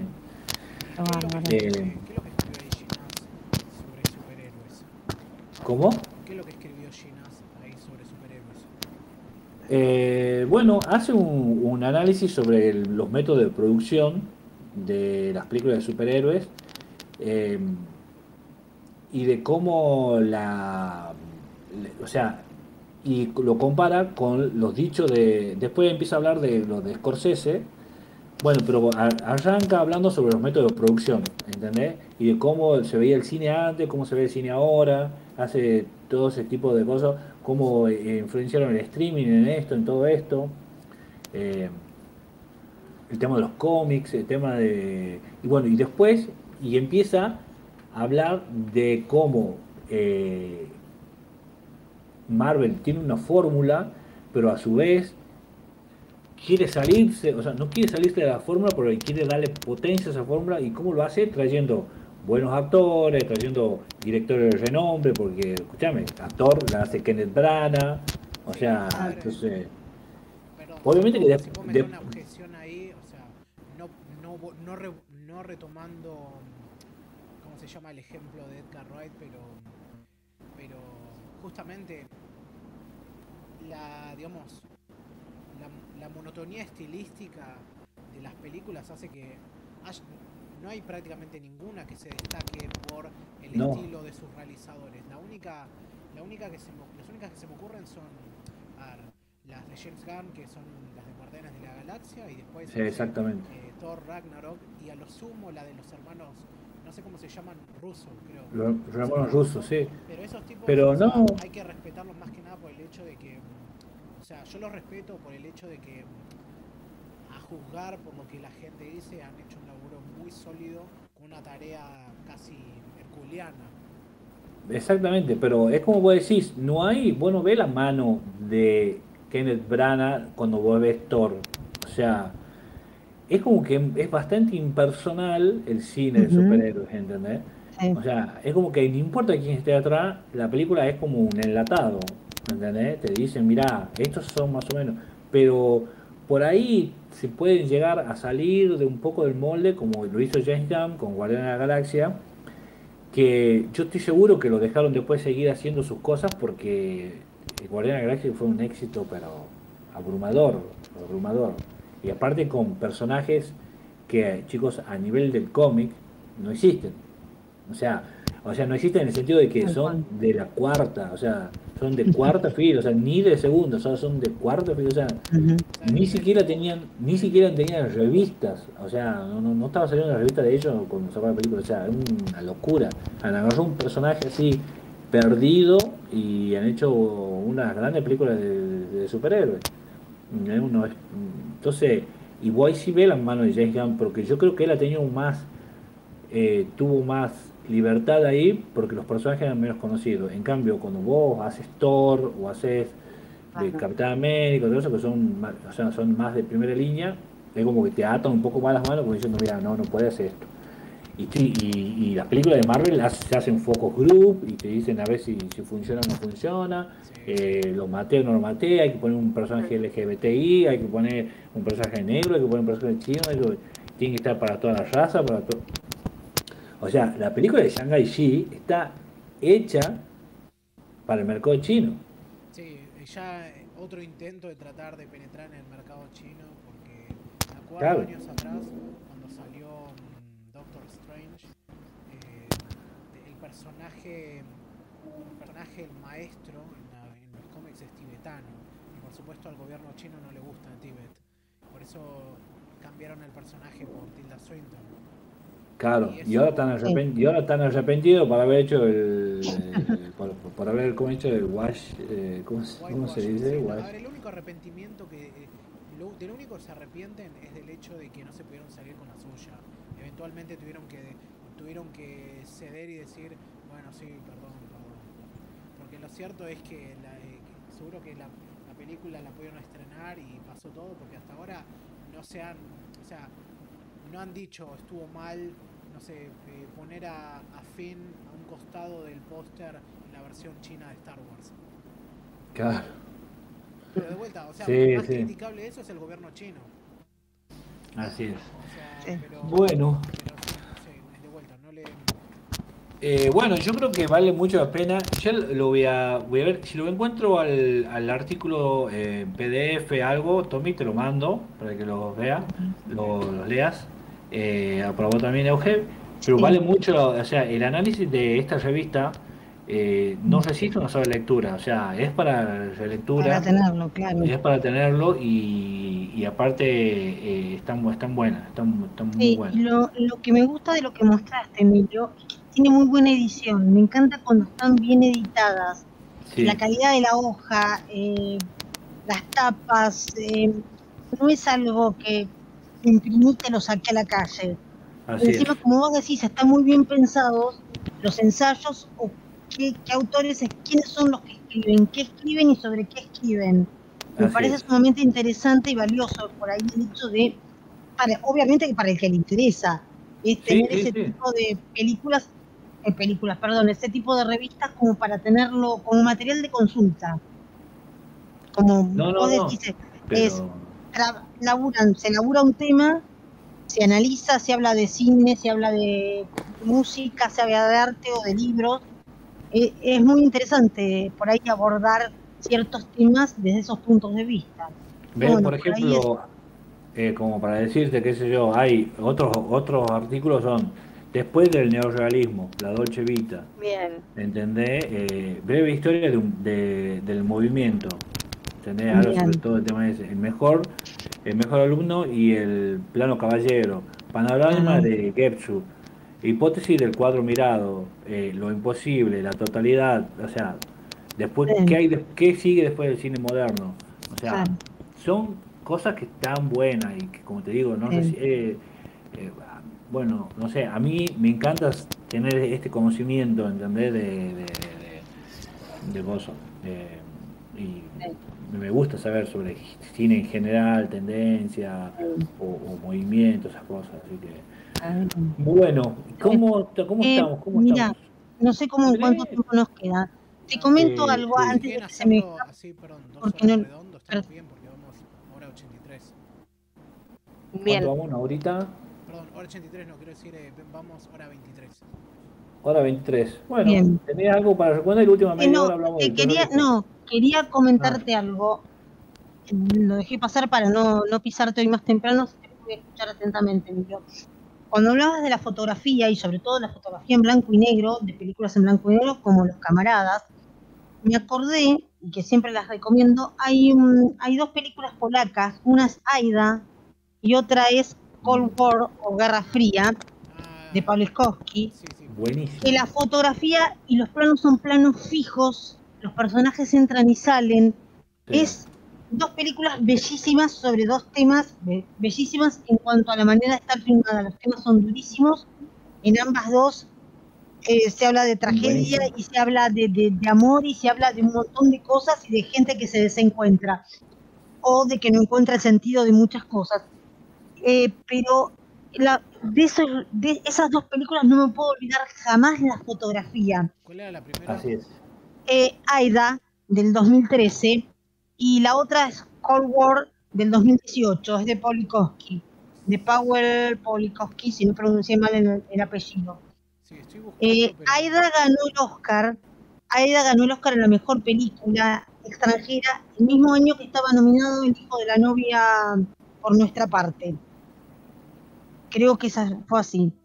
Em, No ese nada año, hijo de- sí, novia. nada que ver, pero bueno, ese año ganó Aida, que es una historia muy bella, muy dura, una monja, y acerca de sus raíces si es católica o desciende de los judíos, está muy bien planteado el tema, el tema de, de- de la religión. Y Cold War es la War. historia, Cold War es desgarrante. Yo te digo, te, te desarma, te deshace, es una película que recomiendo siempre. A mí me gustó muchísimo, yo la vi en el auditorio en la Cámara del Plata, en un ciclo de, de- de películas que daban eh, de, de cine extranjero y es desgarradora, una historia de amor y ahí en medio de, de, la Polonia, no me acuerdo de qué año, en, en qué año se desarrolla la historia, pero la verdad es, es realmente como para, para pararse a verlas. y la y te digo, en ambas dos, como digo, la fotografía es algo bellísimo. El, el año que, estu- que ganó Roma, que Roma ganó como película extranjera, sí, sí, como película extranjera, y ganó como fotografía, yo pensé que ese año Cold War se llevaba el Oscar a la mejor fotografía, pero no fue así. Pero como ya lo comentó Tommy más temprano, tampoco es que el Oscar sea palabra santa, convengamos, convengamos en eso. No estoy encontrando la película esta Aida. Aida, era, Eh, Hay, eh, muchas películas con ese nombre, pero no, no encuentro la que, la que decís vos. la que digo yo, esperá que ya te consulto acá. ¿De qué año era? 2000. 2013 me parece, si no me falla la memoria. Espera, a ver si estoy diciendo acá. 2013, sí. Director.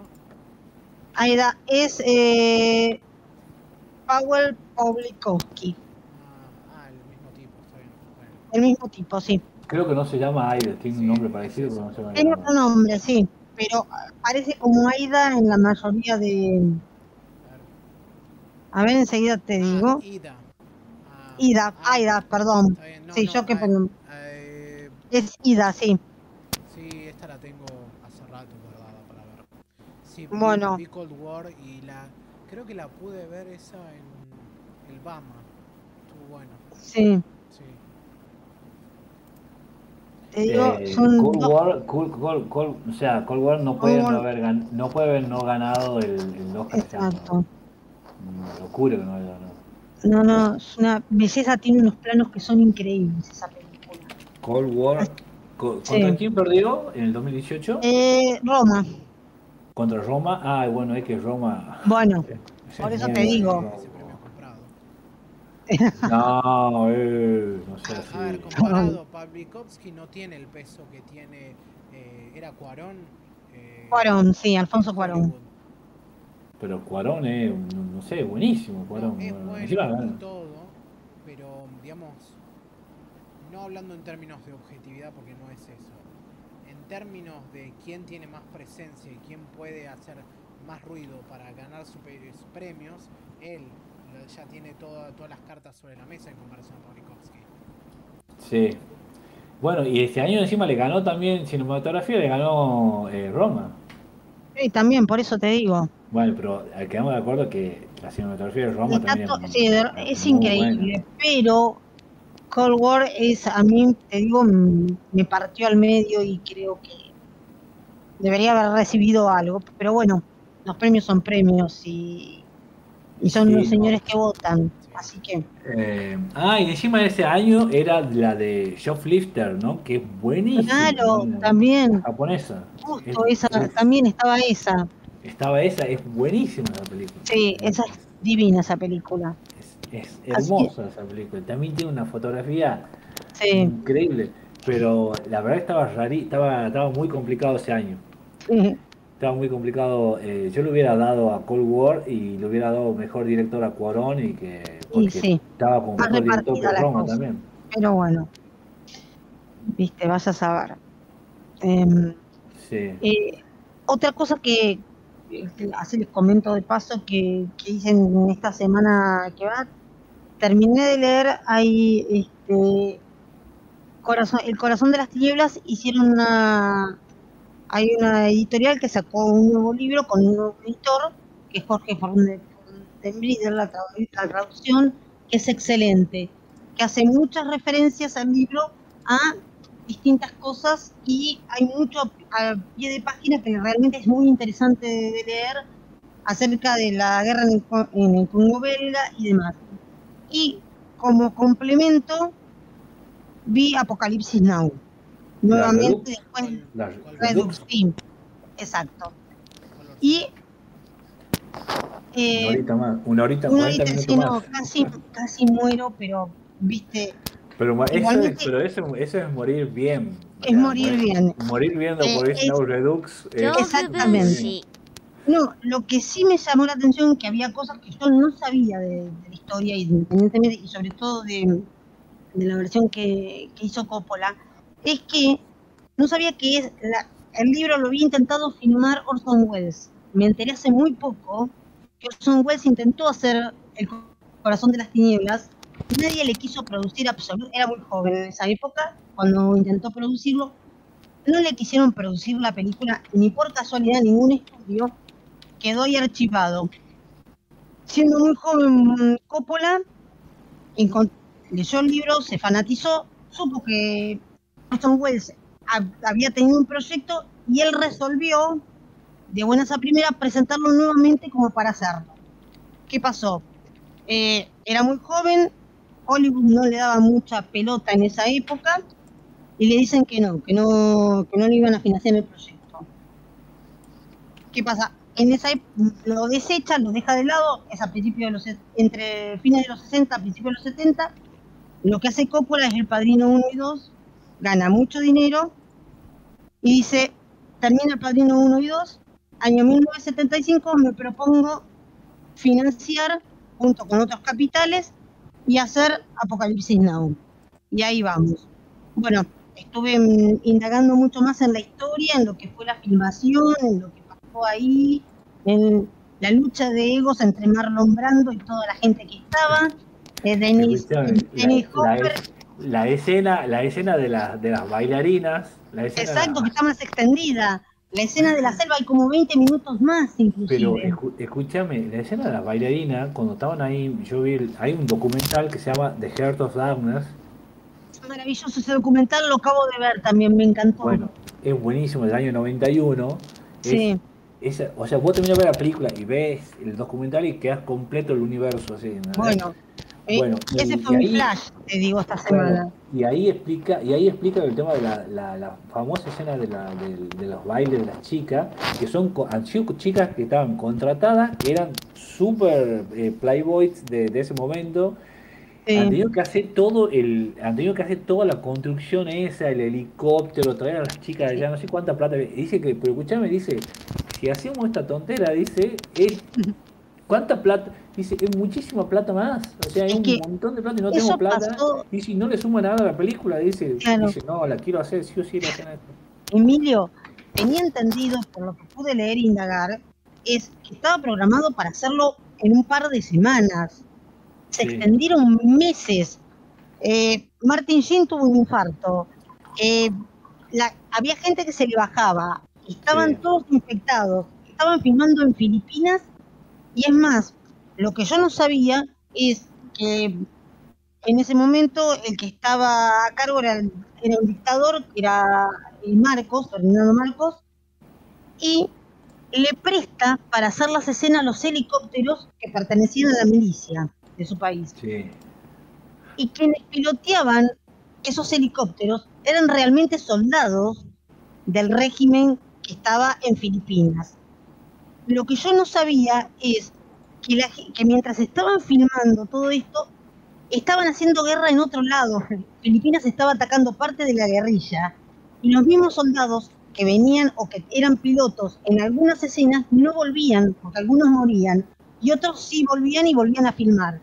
En esa locura estuvo metido Coppola, que en un momento llegó a decir que por eso decían mucho que se había vuelto loco, que estaba totalmente eh, agarrada a su cabeza por el coronel Kurtz, que en su momento tiene una frase así, y más en esa década, en los 70, y dijo que la tecnología iba a destruir el cine. Algo así dijo, y todos lo tomaron como loco. Mirá lo que es las vueltas de la vida y lo que es después de esta pandemia, que parte de la tecnología y parte del streaming, no te digo que vaya a destruir el cine, pero sí lo deja relegado de lado.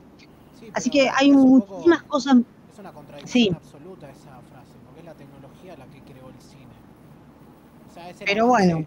Es el avance industrial y tecnológico lo que hizo llegar a que existía el cine y el cine también arrancó casi como un ejercicio de técnica.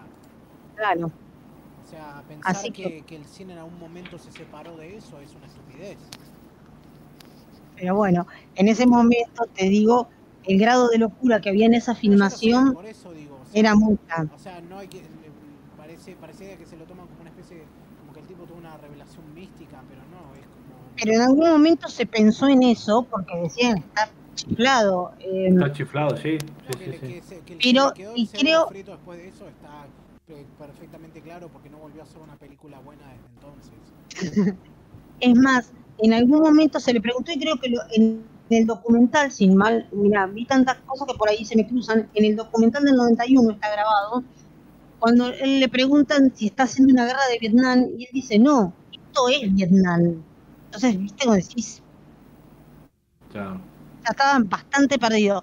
Pero bueno, eh, me metí un poco en ese mundo después de leer- terminar de leer el libro y entender un poquitito más de la locura que se vivía en ese momento y en, en sacar una película sobre la guerra de Vietnam cuando aún todavía este, estaba muy candente el tema de Vietnam, no se había terminado para nada y mm, eh, bueno, nada, era, era ese comentario chicos. Había escuchado que. Hacía mucho que no la veía la película y también, volví a descubrir un par de cosas más.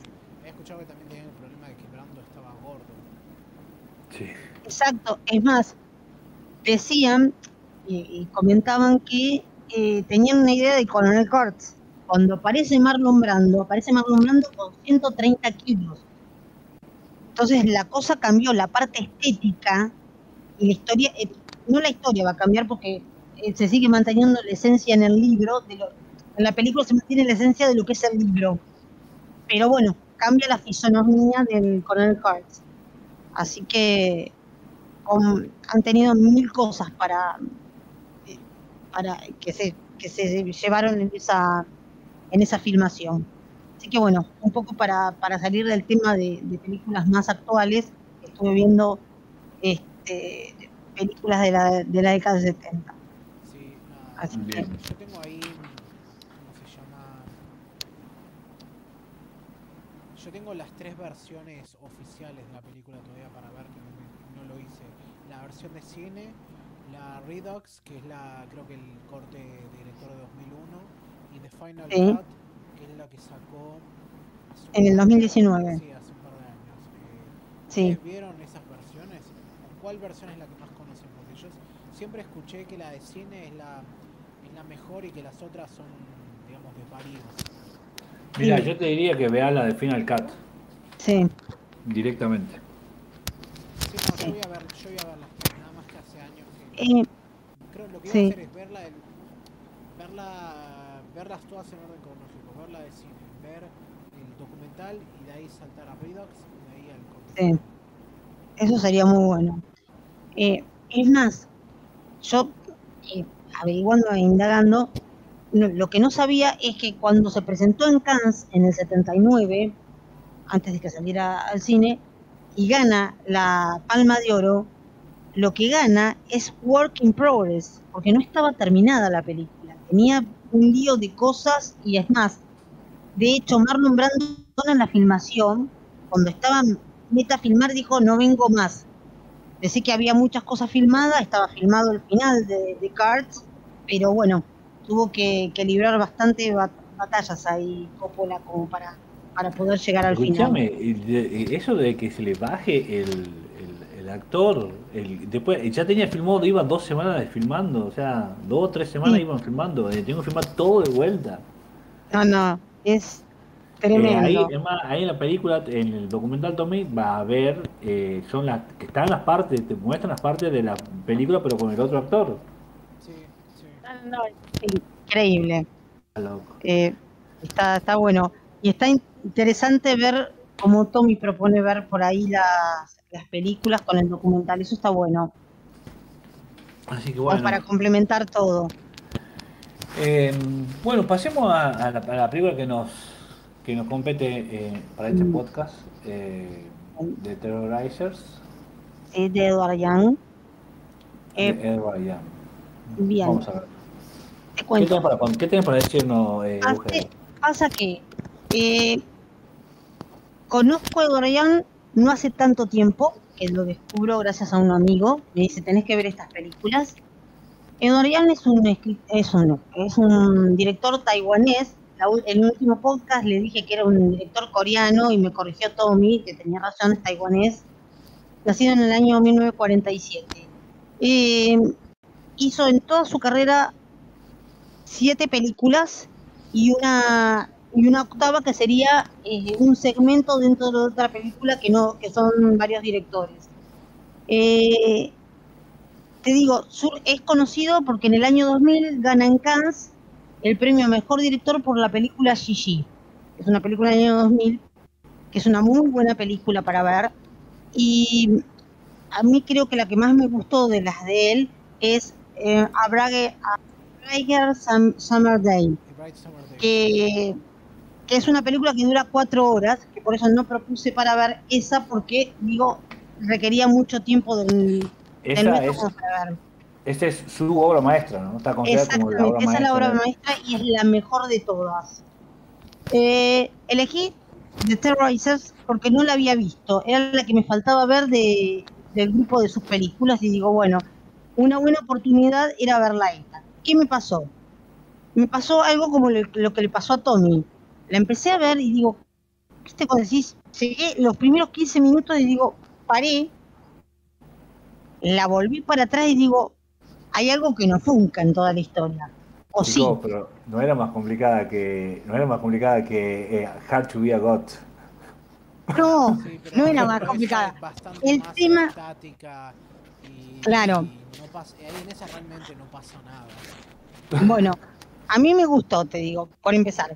Pero el tema era, no tenés, por ejemplo, los personajes, hasta avanzar, parte, gran parte de la película, no sabes cuáles son los nombres. Sea, viste, decís, este se parece a este, me, pasó.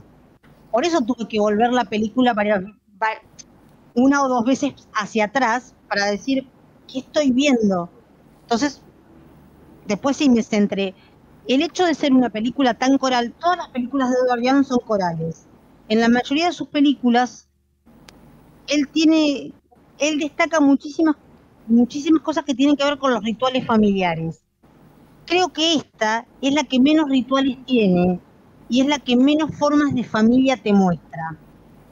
Eh, en esta todo se desarma y en esta cada dos por tres en la historia te, está diciendo eh, la novela, una novela no es real. Te está tirando como tips para decirte, existe una ficción y está la realidad. Y no siempre lo que te cuentan es la realidad. Em, em, empieza con, es bastante, es muy coral, empieza con una pareja que se levanta de mañana y no sabes por qué la mina tiene la luz prendida y está leyendo y el tipo no, no durmió bien y se levanta y sale. Es el fotógrafo. Después hay un, un segundo plano y es otro, otra pareja que es la pareja de una escritora que tiene un problema de, de, bloqueo de bloqueo mental para poder escribir.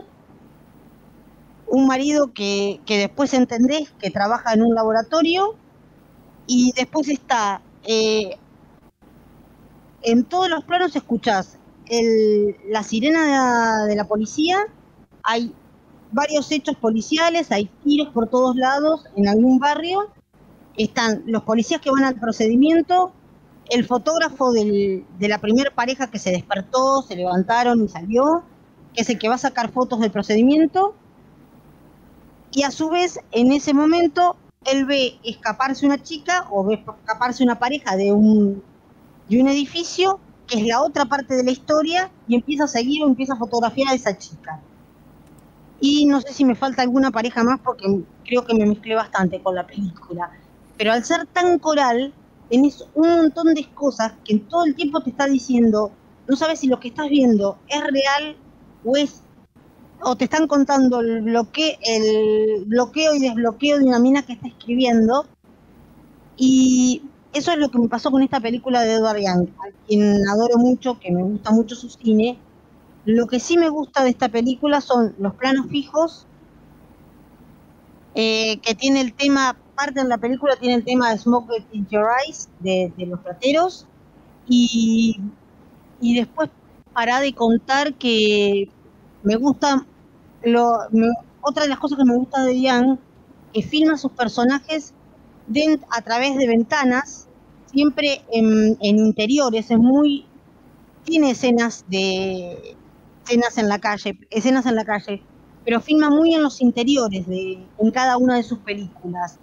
Y eh, mm, bien, no sé si me quedó algo más, en, a ver si alguno tiene alguna cosa más que agregar. Ah, ¿A qué te refieres con coral?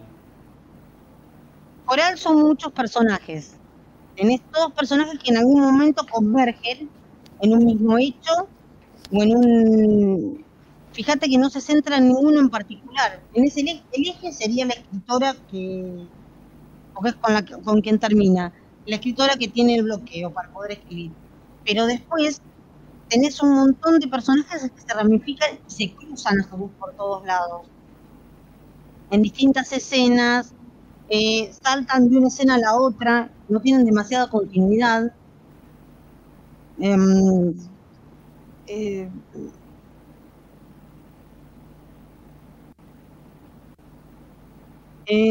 es, una, es una película que me costó hacer el seguimiento de una historia, de que tuviera un hilo conductor toda la historia, porque saltan de una escena a la otra, me pasó eso. No sé ustedes, um, te digo, nunca, nunca pensé que me iba a costar, no entenderla, sino buscarle un hilo conductor a toda la película de, de. Eh, no sé, ¿vos Tommy querés hablar o hablo yo? Bueno, ya está. Eh, yo la primera vez que la vi no la entendí. Estaba interesado, pero a la hora la verdad que justamente le perdí el interés a lo que sea que estaba pasando y ya no sabía qué era lo que estaba ocurriendo. Así que a la segunda lo vi y creo que mm, entendí mucho más la historia en cuanto que me pareció bastante más lineal. O sea, en cuanto a que no hay saltos de tiempo, sino que todo justamente transcurre de forma continua y tienen las tres historias comunicándose entre sí. El tema es que sigo encontrando que son, no sé cómo decirlo. No sé si ese. No. Iba a decir que eran viñetas de vida que no me interesaban, pero no es así. No es que no me interesa eso. Me di cuenta que no le encontraba mucho interés a los personajes en sí mismos.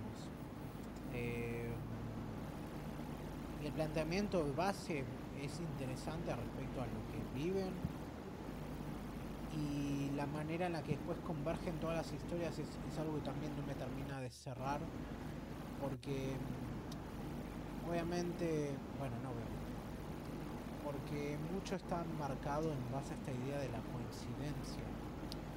Y hay cosas que si lo pensás con cuidado medio que parece que ocurren de esa manera hecho de que la escritora un día simplemente toca la puerta del pibe fotógrafo y se va Claro, sí, no tiene mucho sentido esa escena. no tiene mucho sentido. Casi en perspectiva parece que está ahí nada más que para justificar por qué el pibe la ubica cuando ve su foto en el diario.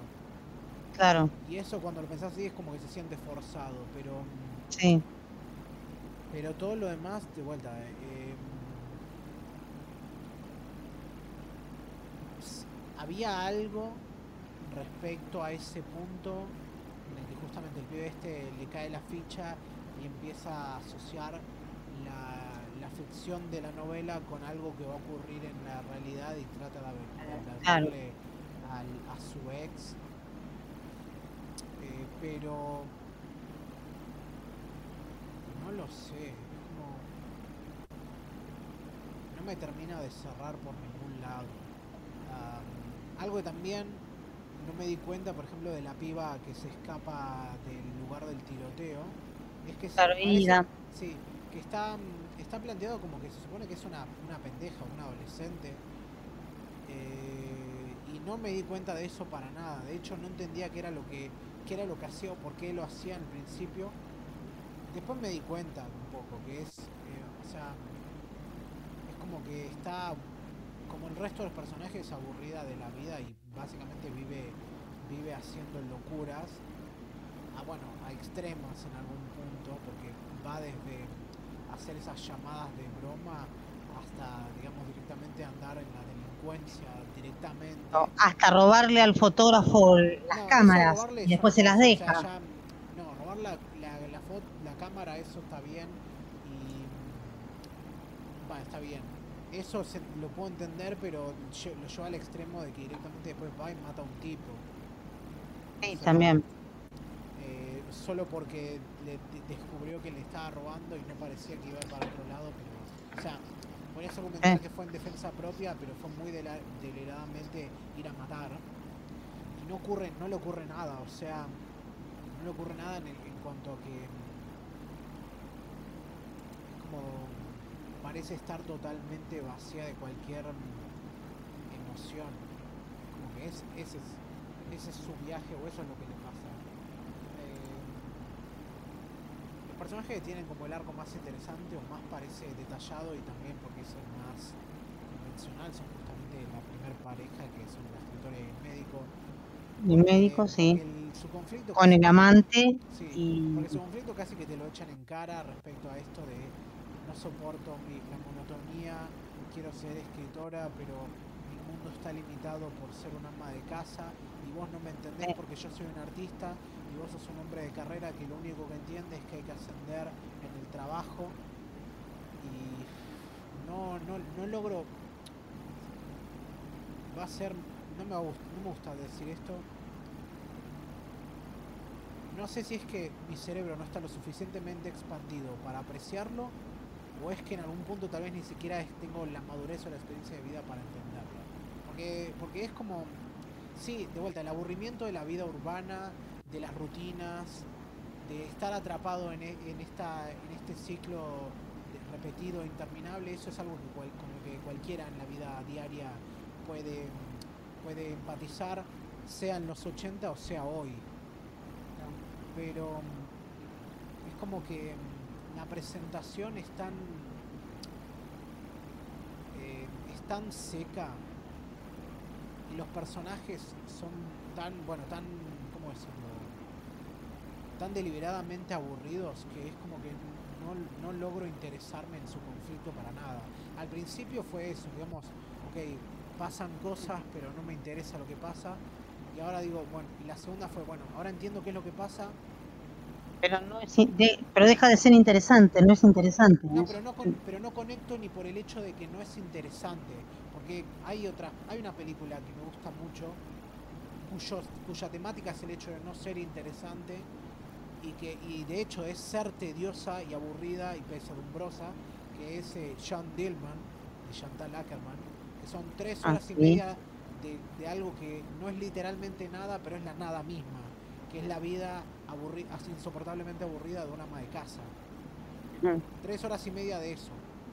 O sea, es Sí. más, no me sorprendería que, que Yang haya, se haya inspirado un poquito en eso. Eh, pero no he visto sus otras películas, sé que, a ver, eh, tanto Bright Summer's Day como Gigi están en el top 20 de Letterboxd, una al lado de la otra casi. Eh, y también que he escuchado eso, de que son muy populares en cuanto a que son muy queridas y es este tipo de esos, tipo nivel Satoshi Kon, de hizo poquitas películas, pero todas son geniales. No sé, en este caso es como que no lo veo. Lo único, lo que le veo es, esto no es tipo, esto no es jajaja, soy más inteligente que vos, y si no lo entendés es porque no estás a mi nivel. Esto es Sí, claramente una, una película hecha por gente con intención, con una idea o con ideas, con objetivos y con una, mm, con una perspectiva estética. Yo no concuerdo con ella, o tal vez en este momento no, y tal vez, y quiero creer que eventualmente, no sé, mucho, mucho después, la vuelva a ver y me diga, ah, acá estaba la cosa. Pero por Y ahora, puede ser eso, pero por bueno. ahora no, sé- no lo veo. Bueno, eh, sí, yo coincido con algunas cosas de Euge y con algunas cosas de, mm, de Tommy. Y a mí sí, eh, en un principio es como que tuve el problema como de enganche en los primeros minutos. eh, y como que no sabía qué es lo que me podía llegar a encontrar. Yo nunca vi nada de, de Guardian, eh, ni Gigi, ni, ni nada. La tengo en lista de espera a la del, a la del año 91, que es eh, eh, esa. Eh, La tengo ahí. yo la agarré ahora y me puse todas sus películas en lista de espera. Y en un momento, eh, sí, me pareció medio que. No sé, como que no iba para ningún lado. eh, y no, no entendía qué es lo que me, qué es lo que me estaba mostrando, o sea, o qué es lo que me quería explicar Edward Young de, o sea, necesitaba buscarle un factor común a las películas, a, a la- no las películas, a las historias. Porque digo, necesito engancharlas a historias, porque no sabía bien eh, por dónde iba el director, qué es lo que me quería contar, qué es lo que me quería decir. No entendía el nombre, el nombre de la película no la entendía tampoco, eh, por qué se llamaba así la película. Eh, y era como que yo decía, pero ¿qué significa? O sea, o sea, ¿por qué me pone, por qué se llama así? O sea, o la traducción por lo menos en inglés. No, el título es, o sea, es literal. Sí. O sea, Claro. o sea, el otro nombre sería así, terroristas. Va, creo que Sí. Claro. Entonces era como que yo decía, ¿por qué se llama terrorista? ¿Qué es lo que me está contando? ¿Cuál es el, el- el- núcleo eh, de la historia? ¿Cuál es la trama? ¿Por, por qué son, por qué elige estos personajes? O sea, había varias cosas que como que no, al principio no terminaban de engancharme y sí creo que vi 15 minutos, 20 minutos y la dejé de ver Bien. y después dije, bueno, después lo voy a ver bien. Porque no sé, no estaba viendo. Creo que eh, estaba viendo ahí entre medio de las pulgas. Era como que no era el momento. No era, no era el momento. Sí. Y entonces después terminé de ver todo, no sé, me puse a leer, qué sé yo, y a la noche, antes de acostarme, digo, bueno, ahora voy a poner a ver. Y la vi de un solo tirón, ahí. Eh, pero bueno, lo que... O sea, para mí, ¿no? Esto es como son interpretaciones eh, mías que yo saco. Yo necesitaba encontrarle un sentido a la- a la- al título de la película que se llama Los Terroristas. Y si uno se pone a analizar cada uno de, de- de los, de los personajes que tiene la ama de casa, que era una escritora frustrada, el jefe de él, que era un jefe de oficina, después tenés la chica joven con la madre, que la encerraba Sí. en la casa para que no deje salir, después eh, estaba el que trabajaba en el laboratorio ese, que era el padre de la, que era el esposo de la chica de la de esta frustrada, de la escritora En la frustrada. escritora.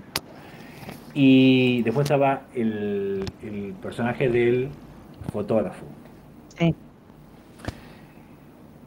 Si uno se pone, o sea, yo analizando así, cada uno de los personajes en sí mismo eran como terroristas, pero no terroristas en el sentido de la palabra de, de terrorista de un atentado, Sí. sino que eran como más terroristas emocionales, por así decirlo. Eh, porque lo de el juego del teléfono, porque no podía, mar- o sea, la chica no podía marcar más número porque tenía un candado. Entonces, eh, marco el número, entonces, y me hago pasar por un amante. ¿eh? O sea, es un juego emocional, un terrorismo emocional vendría a ser, hecho. También lo hace la esposa, frustrada. También eh, lo hace el esposo, eh, despechado. También lo hace, y es como que los personajes en su momento van siendo terroristas emocionales eh, con ciertas actitudes que van teniendo cada uno de ellos. Y después también Young acá creo que lo que está tratando de mostrar es eh, la inconclusión de las cosas, porque los personajes también tienen ese, eso en común, las cosas inconclusas, ¿entendés? Porque eran parejas que se estaban rompiendo, metas que no se habían conseguido, porque tenés el que trabajaba en el laboratorio que al final no lo eligen, Eligen exacto.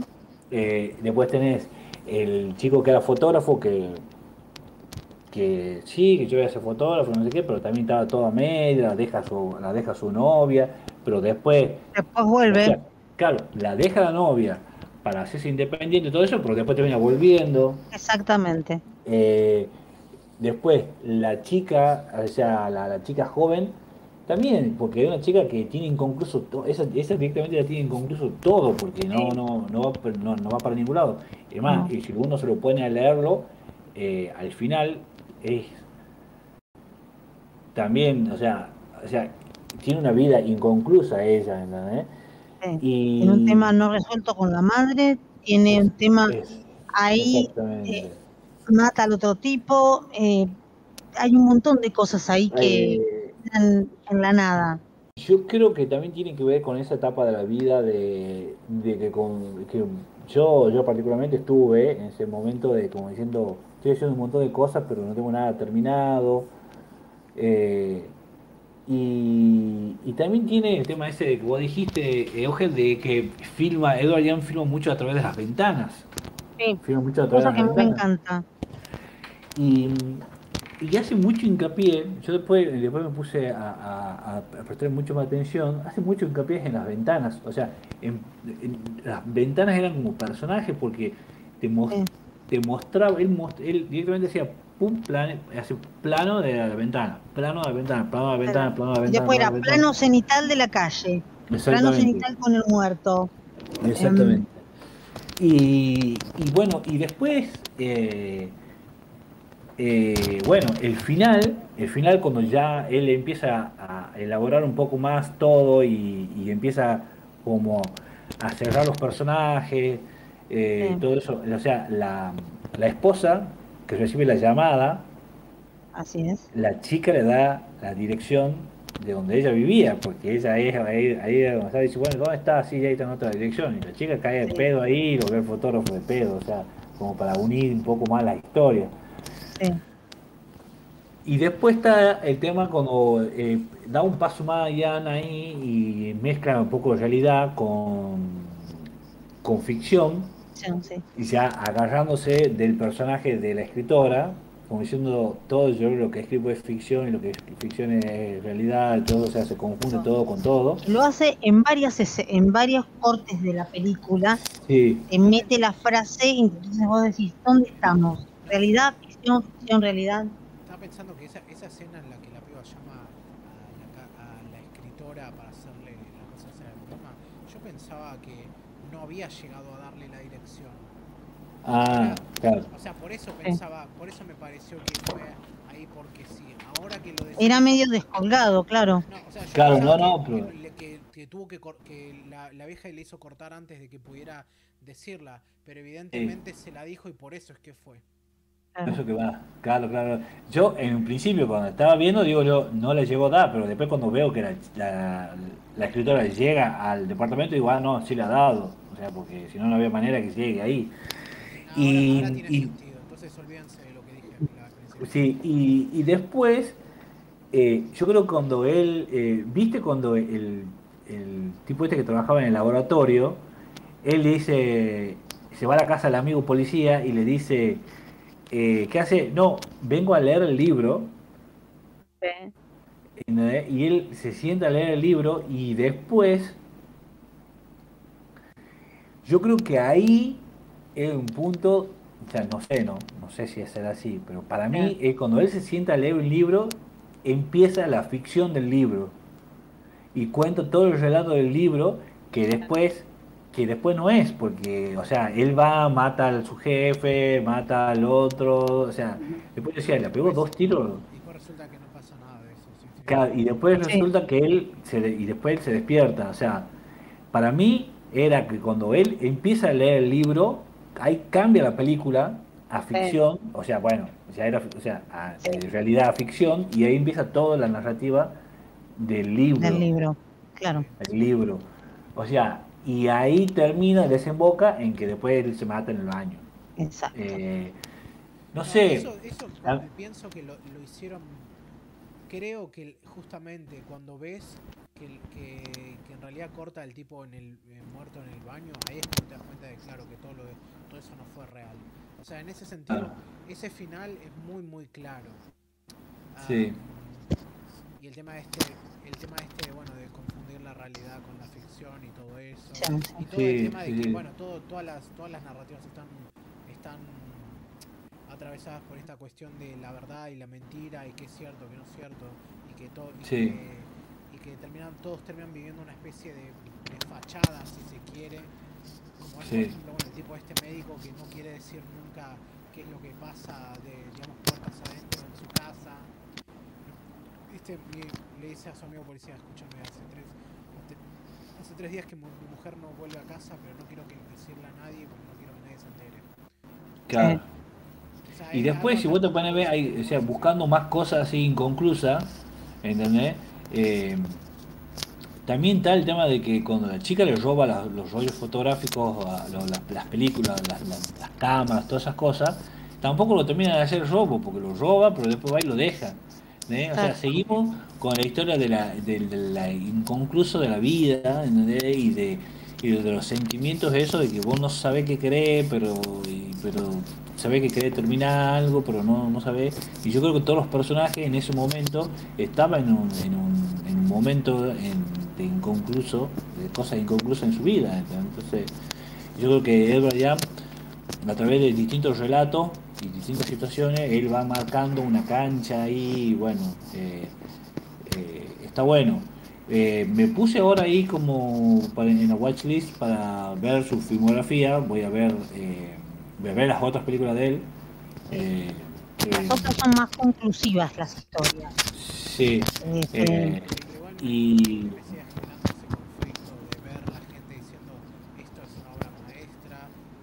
es como digo, ahora conversándolo más es como sigo pensando lo mismo.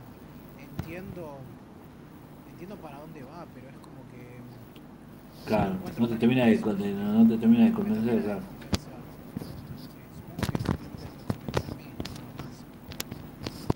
Claro. Eh, sí, así que bueno, no, a mí, a mí- sí me gustó, sí me gustó la película, sí me gustó su eh, el tono, o sea, a mí ese, ese, ese tipo de relatos así al principio bueno no, no, no me terminaba de enganchar, pero después sí, cuando estuve más relajado y en otro momento eh, sí, sí, su- funcionó, así que yo, yo, le, yo le doy positivo, yo le doy positivo a Albayán y a los terroristas y, me parece buena, me gustó, a mí, a mí sí me gustó, me terminó, me terminó convenciendo Albayán como para poder ahora seguir viendo su filmografía. Claro, que- no es la que más me gustó de él, pero bueno, me gustaron sí las anteriores. Sí, no voy a ver, voy a, voy a tratar de evitar de ver al último la, que se, se supone que es su obra maestra, porque no quiero empezar por la obra maestra, porque si no después todo va a ser cuesta abajo. Me pasó eso y Así bueno, que voy a ver sí, a mí me gustó mucho. eh, Sí, la primera de todas, la, que más me gustaron, así que Así que bueno. Eh, bueno, eh, no sé mm, si tenemos algo más. Tommy, no sé quién elige película para el próximo. Me toca a mí, sí, sí. Bien. Ah, yo tengo. Yo estuve pensando y me acordé de una película de la cual creo que, que conozco su existencia desde que tengo uso de razón, pero cuando me quise dar cuenta, nunca la vi completa. Creo que con suerte la he visto más, de a pedacitos y más referenciada en otras cosas de lo que la he visto lo que la he visto. Y bueno, me dio la curiosidad y me dije, bueno, ya está, quiero verla porque aparte tiene algunas cosas eh, para polemizarle ahora mismo. Y quería, quería que viésemos Rayman. Uy, Rayman. Bien. Rayman, sí. Que nunca, que eso, y todas esas cosas que dije.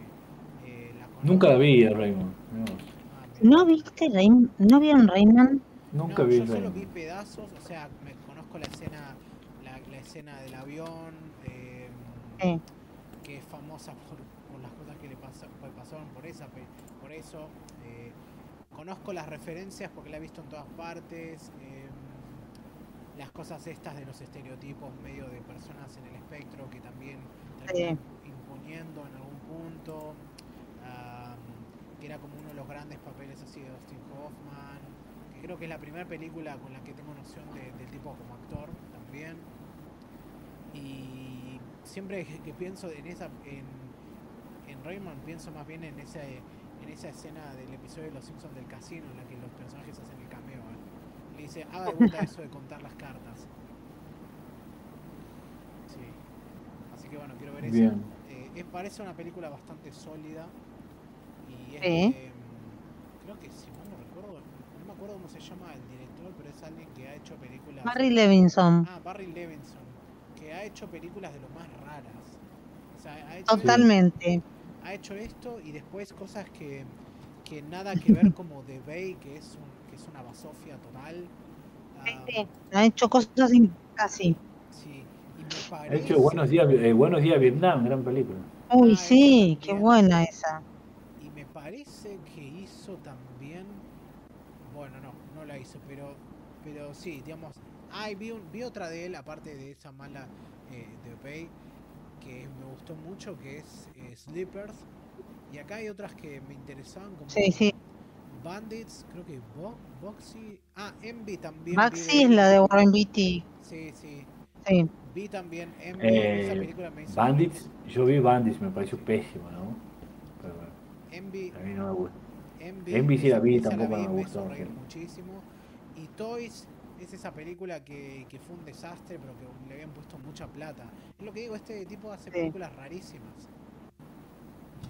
Sí, sí. Baxi me, Ba- Baxi me gustó mucho de él. Sí. Qué, qué carrera más, más fascinante.